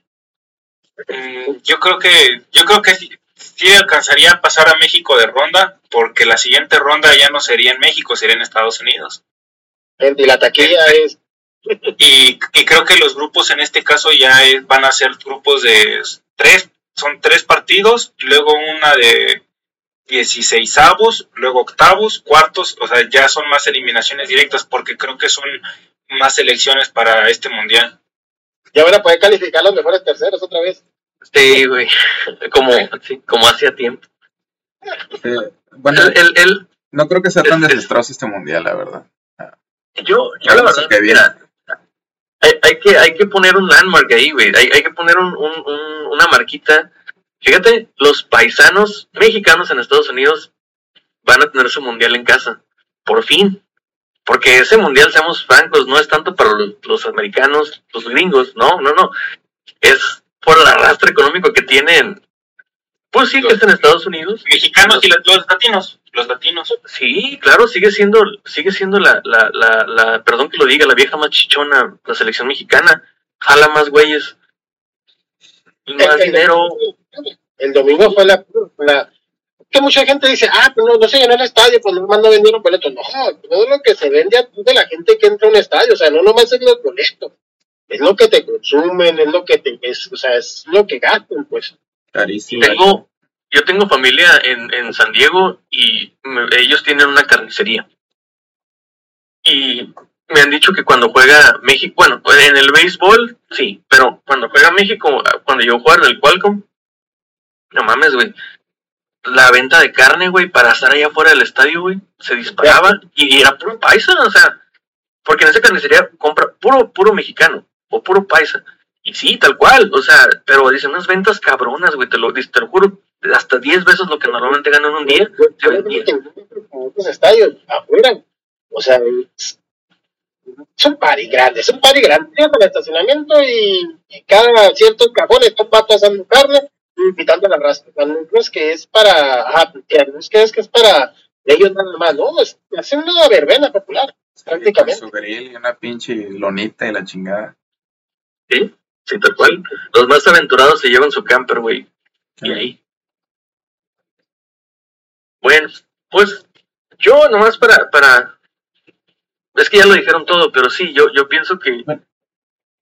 Que, que el, el, el- no sé, bueno, el punto en el cual México como que pudiera llegar a, a tener un buen resultado es si le toca justamente tus elecciones a modo y año, eh, que pues, yo creo que sí, le- la verdad sí creo que le van a ayudar. No tan cabeza de serie, o sea, le van a ayudar porque a fuerza, como son muchos equipos, pues cabeza de serie, o sea, es, a fuerza le tiene que tocar dos débiles y algún equipo medio fuerte o fuerte. O sea, Y, De hecho, son grupos de tres. Son grupos de tres ahora. Imagínate que le toque, no sé, este, el Congo y, no sé, y Guatemala. en De hecho, no, le, No, no, podría tocar, no. yo creo que con los nuevos lugares tipo le podría tocar, no sé, Venezuela y Nueva Zelanda. No mames, bien, o sea, imagínate que pierdan, no, bueno. Entonces ya sería el, el no, no, pero bueno, y después del mundial, sea lo que pase en el mundial, yo creo que ahí, yo pienso que ahí se va a perder un poquito de interés en la selección, lo cual va a ser bueno, sí, porque ya, ya les, le, le habrán sacado todo lo que se pudo de la gallina los huevos de oro. Es como, bueno, ya. Y a lo mejor ahí puede ser que, que, que alguien diga, bueno, pues ahora sí tenemos un proyecto, vamos a hablar de fútbol, ¿no? Ya hablamos de mercadotecnia, ya explotaste este pedo, ya, mira, tienes las arcas llenas. Que trans, danos chance a los que nos gusta el fútbol y pudiera llegar otra vez una época como la del 2000, del 98 al 2006. Que Pero hubo sincero, es difícil que México, después del 2026, se pueda recuperar, porque las demás selecciones ya va- llevarán un proceso más acorde a su, a su momento futbolístico. México empezaría de cero, o sea, no es, ¿cómo te puedo decir? Para mí, después del 2026, la incógnita es en qué lugar va a quedar la selección mexicana, la federación, hablando futbolísticamente, no de poder, de dinero no, ¿dónde va a quedar? Porque para mí, después del 2026, se vienen, Costa Rica está, re- está rejuveneciendo su, su selección ellos están tragando mierda ahorita. es un proceso para renovar su selección. Vaya con una selección fuerte en 2030. Eh, como se van ampliando más equipos, este Canadá tiene para dos mundiales más, Estados Unidos ni se diga. Entonces, ya se empieza a reducir el margen. Entonces, cuando México quiera recuperar este disque poder, entre comillas, yo la verdad lo veo muy difícil. O sea, Va a tener que con el dinero. Y, y realmente para Sí. que México vuelva a estar en los primeros planos, ya no se diga a nivel mundial en CONCACAF, van a pasar 8 o Sí. 10 años. Pero creo que se va, se va a empezar. es un proceso. Sí. Ahí Yo vamos hasta que- que en 2030. Yo creo que ahí perdería entonces el, el interés tan comercial que tiene, un poquito, y creo que ya sería como un bueno. pues vamos a, vamos a hablar de fútbol. Y sí, se puede pelear y obviamente se va a batallar lo que quieras, pero pues algo se tiene que hacer. Yo me acuerdo, y justamente hablando con mi tío de eso, que él, pues yo cuando estaba, en los, yo en los 90 era un, un niño, ¿no? No sabía nada. Pero él sí, y él me dice, no, es que fíjate que después del, del, del 90, que no se va por los cachirules, se vino, se vino un desinterés comercial bien cabrón de, de México. Así, de la selección. Es como, lo toma un grupo que se llama Confía. No sé si se acuerdan, de un grupo, Era, era, era, este Garcés, no me acuerdo cómo se llamaba el vato. sí, lo toman ellos. Ellos son como que, como que el, el, el bastión de Televisa, pues. Y ellos hacen una buena campaña, vuelven a hacer que, pues primero se califica el 94, que regresen las estrellas, que, que, que regresen a la selección, pues Hugo, por ejemplo. Ya lo que pasó a nivel técnico, pues otra cosa. Pero justamente después de ese 94 empieza el desinterés total, güey. Y llegan nuevos futbolistas. Él, dice, ahí es donde empezaste a ver que a Pavel, a Márquez, al otro Márquez, el... O sea, empezaste a ver más futbolistas. Claudio Suárez, bueno, pues ya lo habían tomado en cuenta creo para el 94, pero para el 96 ya estaba en su mejor momento. Eh, Ramón Ramírez, juveniles como el Cabrito Arellano, o sea, y empieza Cuauhtémoc Blanco, Peláez, ¿no? Que estaba, antes no figuraba mucho, a raíz de que en el Necaxa lo hace bien es llamado. Entonces, al dejar de haber como que tanto interés comercial, ya empezó y, y llega una selección, la verdad, y yo no lo veía así, pero tiene sentido. Llega una selección al 98 de desconocidos que jugaban muy feo, que no jugaban a nada, y hacen uno de los mejores mundiales que ha habido en la- para la selección mexicana, que es Francia 98. No, pero no, no, no era una selección al vapor la del 98, ya traía, ya traía la Copa América, traía varias copas jugando bien, o sea, No, pero era- habrá, Sí, habrá no. quien. En el A ver, 97 ¿quién jugaron Hugo Sánchez, increíbles ¿no? esa selección. e- eso que dice tu tío es lo mismo que nos va a pasar ahorita. Probablemente. Y ahorita, en el- ahorita. como que vamos a sacrificar un mundial, aunque no nos eliminen por cachirule, lo vamos a sacrificar. El 90 no se sacrificó, se eliminó porque el equipo cometió una irregularidad. Pero tiene que pasar eso, o sea, te tiene que caer bajo, pero ahora hay una, es la contra que yo te digo, los demás equipos van a crecer y están creciendo y nosotros nos vamos a estancar. Es sacrificar dos, dos ciclos. Para mí son dos ciclos, por lo menos, que México va a sacrificar en este proceso. El 30 y el 34, si bien nos va. Pero ¿sabes cómo ganarle?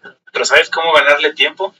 De aquí, este, lo que tienes que hacer es empieza en chinga a trabajar con tus, con tus juveniles. Este, trabaja con tus juveniles, ilusionas a la gente con, un, con mundiales sub-17, sub-20, con otros Juegos Olímpicos buenos, y vas a ver que, le- que eh, comercialmente levantes a la selección. Pero bien, con torneos. La bronca es que ahorita de aquí a 2020, eh, 2024 no tienes nada que competir. Ni Nada, ni, ni en juveniles. No, es que no, no, no hay torneos ahorita. Bueno, sí, Ya hay, tenía que solo que saber no clasificamos. Bien lo, bien lo dijeron, güey. Se está tragando cagada. ¿Cómo se llama esa Copa? Corona? ¿Hasta qué? La Copa de Estados Unidos y México. ¿Cómo se llama esta? Leagues Cup. ¿no? Esa que La League Cup. Está esa mamada, pero pues. ay, sea, Pero, pero sí es cierto, o sea, justamente del 2014 al 2020, al al 2022 se está pagando, se está pagando esa factura ahorita y qué mal pedo, o sea, que es que, que también qué mal comercialmente qué mal por parte de los que están al frente de la selección. No, la verdad se les fue de las manos porque es, es el mundial en casa, güey. Doblemente, insisto, porque pues, Estados Unidos es otra casa. Es como, de veras, híjole, güey, que, que se tienen que ir todos, güey. O sea, no lo estoy diciendo como aficionado, lo estoy diciendo como si yo fuera parte de ese grupo, diría, no mames, güey, se tienen que ir todos. ¿Cómo valen verga? Es como, you got fire on your day off, pues ese chiste, ¿no? Como que te despiden en tu día libre, cabrón, o nada más tienes un trabajo, güey, y lo haces mal. Mundial en casa y te pasa esto. Qué pendejo, güey. Piénsalo así y sí, güey. No mames, güey. La super cagaron. Pero, pues bueno. También.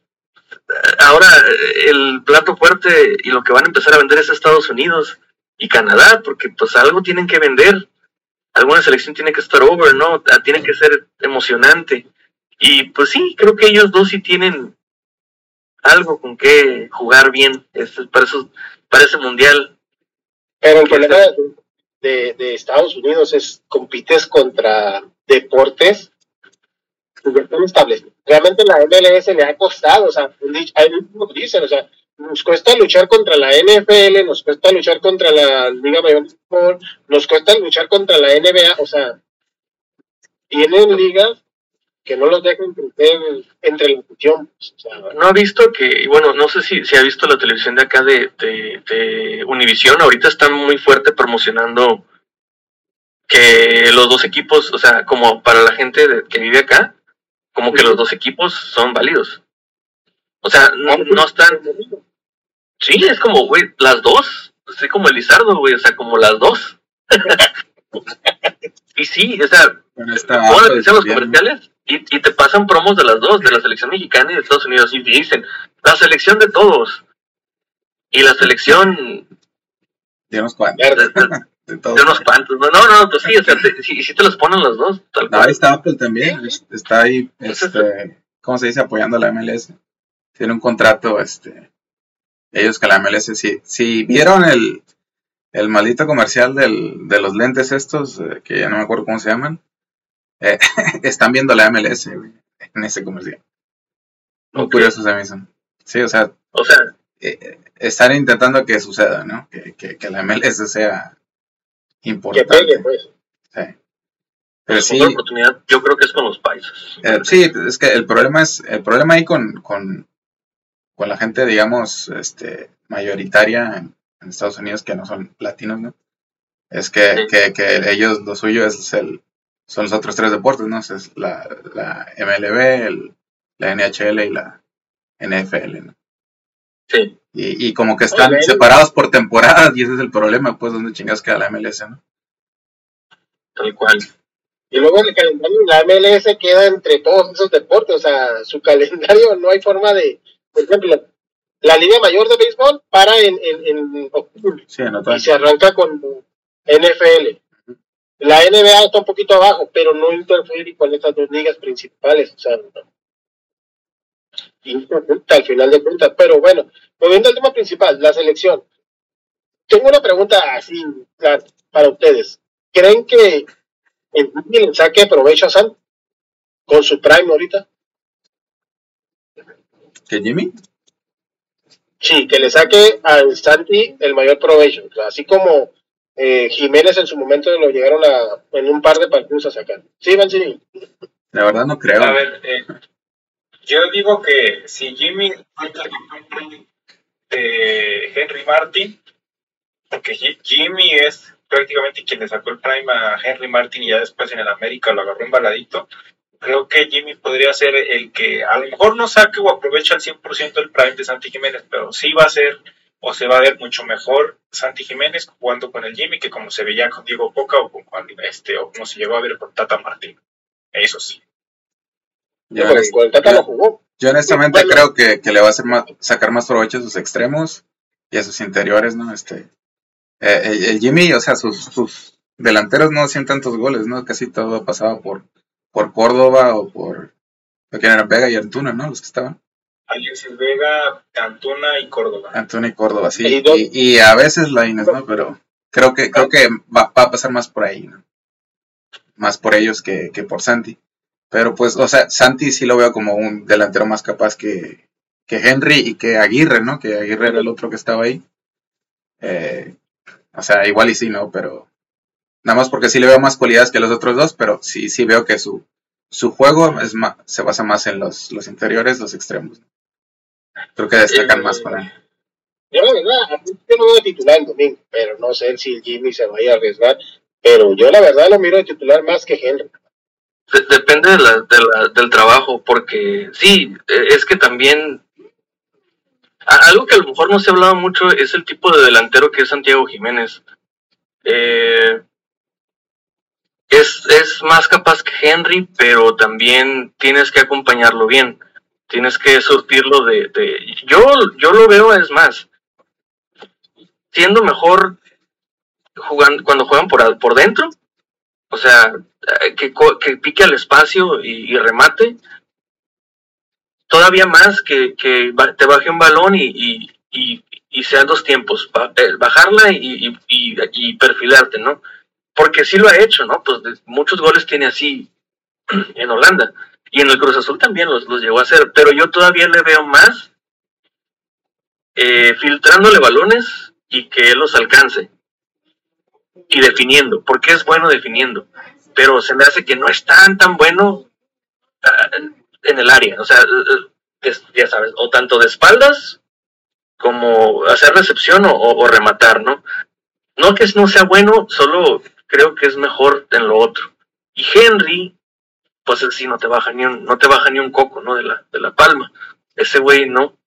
Pero, pero pues tiene buen olfato y está como en buena, insisto, está fuerte, es potente, no te esperas que una madrecita como Henry, que no es, no es chaparro, pero la verdad, la neta, pues hay delanteros más altos, no te esperas que tenga tanta potencia para llegar y sorprende, ¿no?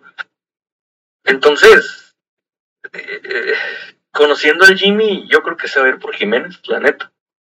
Y si le va a sacar el potencial o no, yo creo que eso no, depende tanto ya del Jimmy, güey. Depende de quienes lo acompañen. Y lo que me preocupa justamente de eso es que pues tampoco es que haya jugado muchos partidos con selección, todo lo contrario.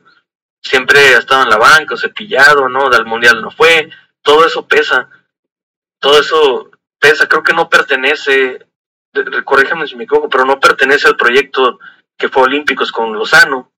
No. No. Entonces, No pues también, y creo que sí fue Henry Martin, ¿no? Si no me equivoco. Sí, ese. sí, sí fue. Entonces, por ahí, Etiqueta del rival. entonces por ahí tienes, tienes como que la respuesta está, Pero sí conoce a Alvarado, ¿no? O sea, por ejemplo, A Roberto. Alvarado en, en, en cuestión de juego, pues sí, Este, claro. y no sé qué tanto se pueda penetrar, por ejemplo, con con, eh, con Córdoba. de neta que sí va a depender de los entrenamientos, güey. Ahí sí, la neta, yo decido creerle al Jimmy que lo que él ponga es lo que él, él vio mejor. Ahora sí que su parado eh, el- es el que va a jugar, ¿no? Entonces, O sea, las Ahí- ahí- gratis, ¿no? ahí se las dejo, ahí se las dejo.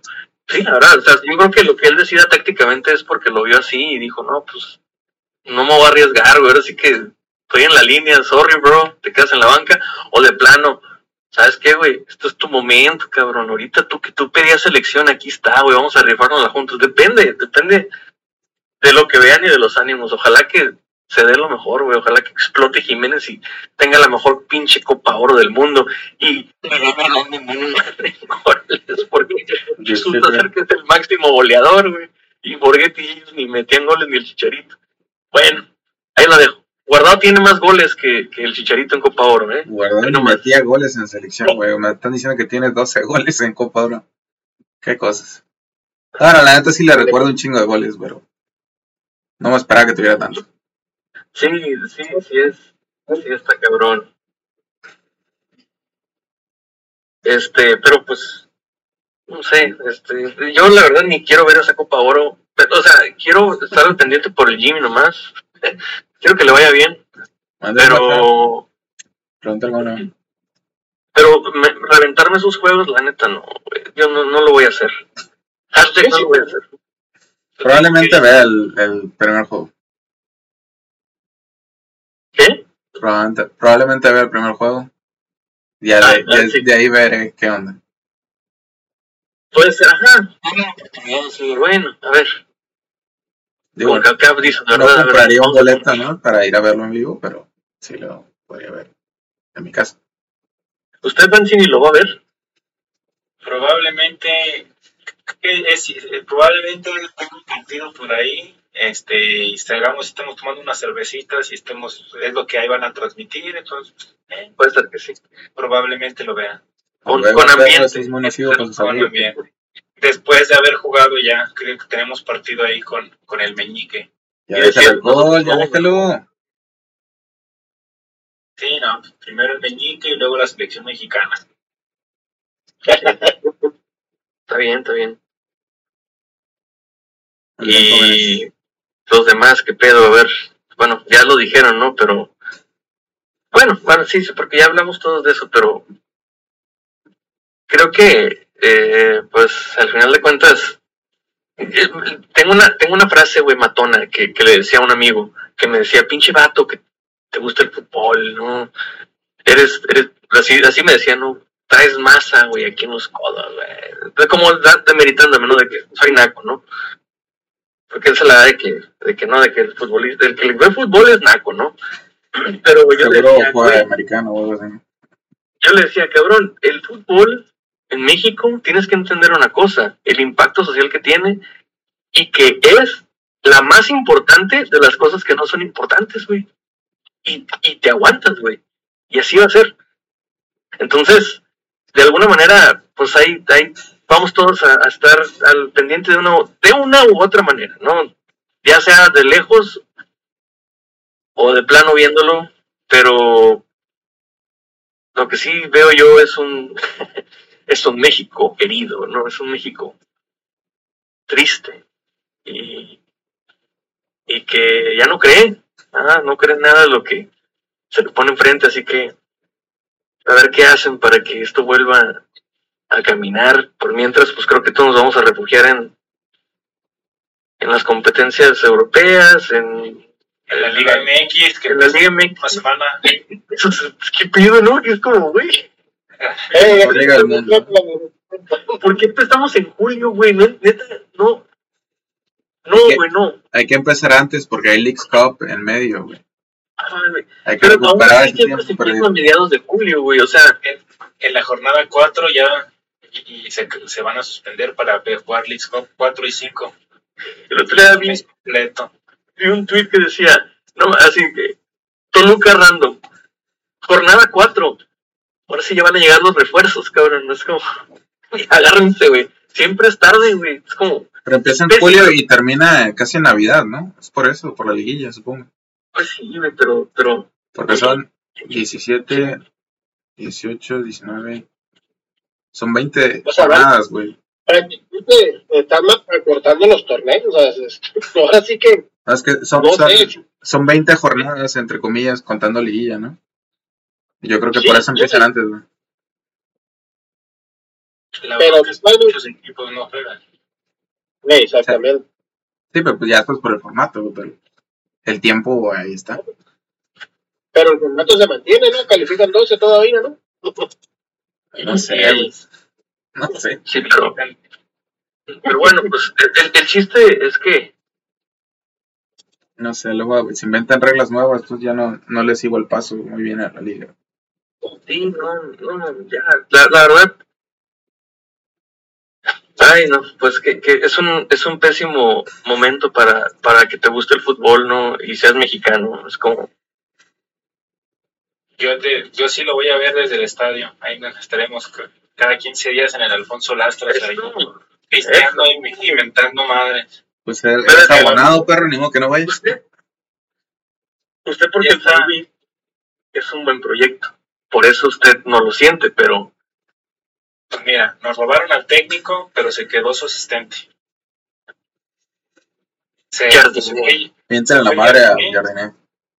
Oye, pero de lo humilde de, de trabajar con básicas a empezar a pedir refuerzos como Gabigol, ese güey, o sea, eh, ¿no es el, es el mismo técnico, güey? ¿Qué pedo? Eh, mira, Jardiné, te, te voy a decir, Jardiné, cuando llega aquí a México, todos dicen, es un desconocido. Y yo sí dije, no mames, ¿cómo va a ser un desconocido si le acaba de ganar la medalla de oro en Juegos Olímpicos? O sea, y tú di- y, viene y vienen los medios a decir que un desconocido, no, me chinguen. ¿Qué, qué, qué había ganado Jardiné o qué, qué había hecho Jardiné? Pues Jardiné viene de... de- ¿Quién es ese pendejo? No sé. sí, Viene de dirigir a Richarlison, ¿no? Sí, a Richarlison. Y a, ¿cómo se llama Eh, este güey? Al Anthony. del United. Anthony. Anthony. Y se trae, y, y cuando llega, este, arma como ve qué es lo que hay, y se trae dos jugadores brasileños eh, son importantes en el club, que es Rodrigo Dourado, que era el capitán del Atlético Paranaense, y se trae a un, un juvenil del, del Sao Paulo que él se había llevado a Juegos Olímpicos, que es Vitiño. Y Vitiño, en su primer torneo aquí, este, pues pasó de noche, pero se le veían destellos. Trajo, eh, llegó de 18 años, jugó Juegos Olímpicos de 17. Y entonces llega este, ahorita aquí con San Luis, tuvo un mejor torneo, empezó a meter goles, empezó a generar confianza y es un jugador que se le ve cierta proyección a futuro, no para convertirse en un Anthony o en un este, Vinicius, pero sí en un jugador muchísimo, bastante para, determinante. O sea, le armaron un club con jugadores este, este, no importantes, pero sí este, bien escauteados de Europa y de mismo Brasil.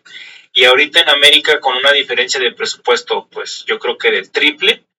A lo mejor yo no creo que haya exigido a Gabigol para que llegara de centro delantero, pero sí a lo mejor ciertos jugadores brasileños eh, importantes en la liga que le costarían una buena a la América. Porque quieras o no, lo de Gabigol a mí me, me suena puro humo, porque Gabigol, quieras o no, fuera de la liga brasileña no le ha funcionado a nadie.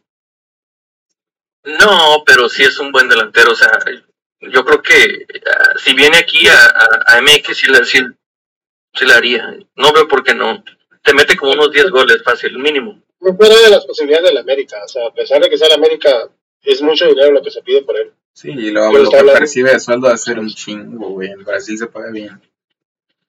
Brasil, o sea, fíjate, menosprecian mucho, a lo mejor aquí también igual el medio local, la liga brasileña, siendo la liga brasileña muy superior a todas las sudamericanas, y una liga en la que inclusive se puede pagar mejor que aquí en México. Sí, y económicamente también es mucho mejor que todas, ¿no? O sea, quitando la MLS, que es la única que da los super, los super sueldos de, de jugadores designados como tipo Messi ahora, ¿no? Que, Franquicia. que- sí, franquicia. eso, madre, que prácticamente toda la, la MLS es la que le está pagando.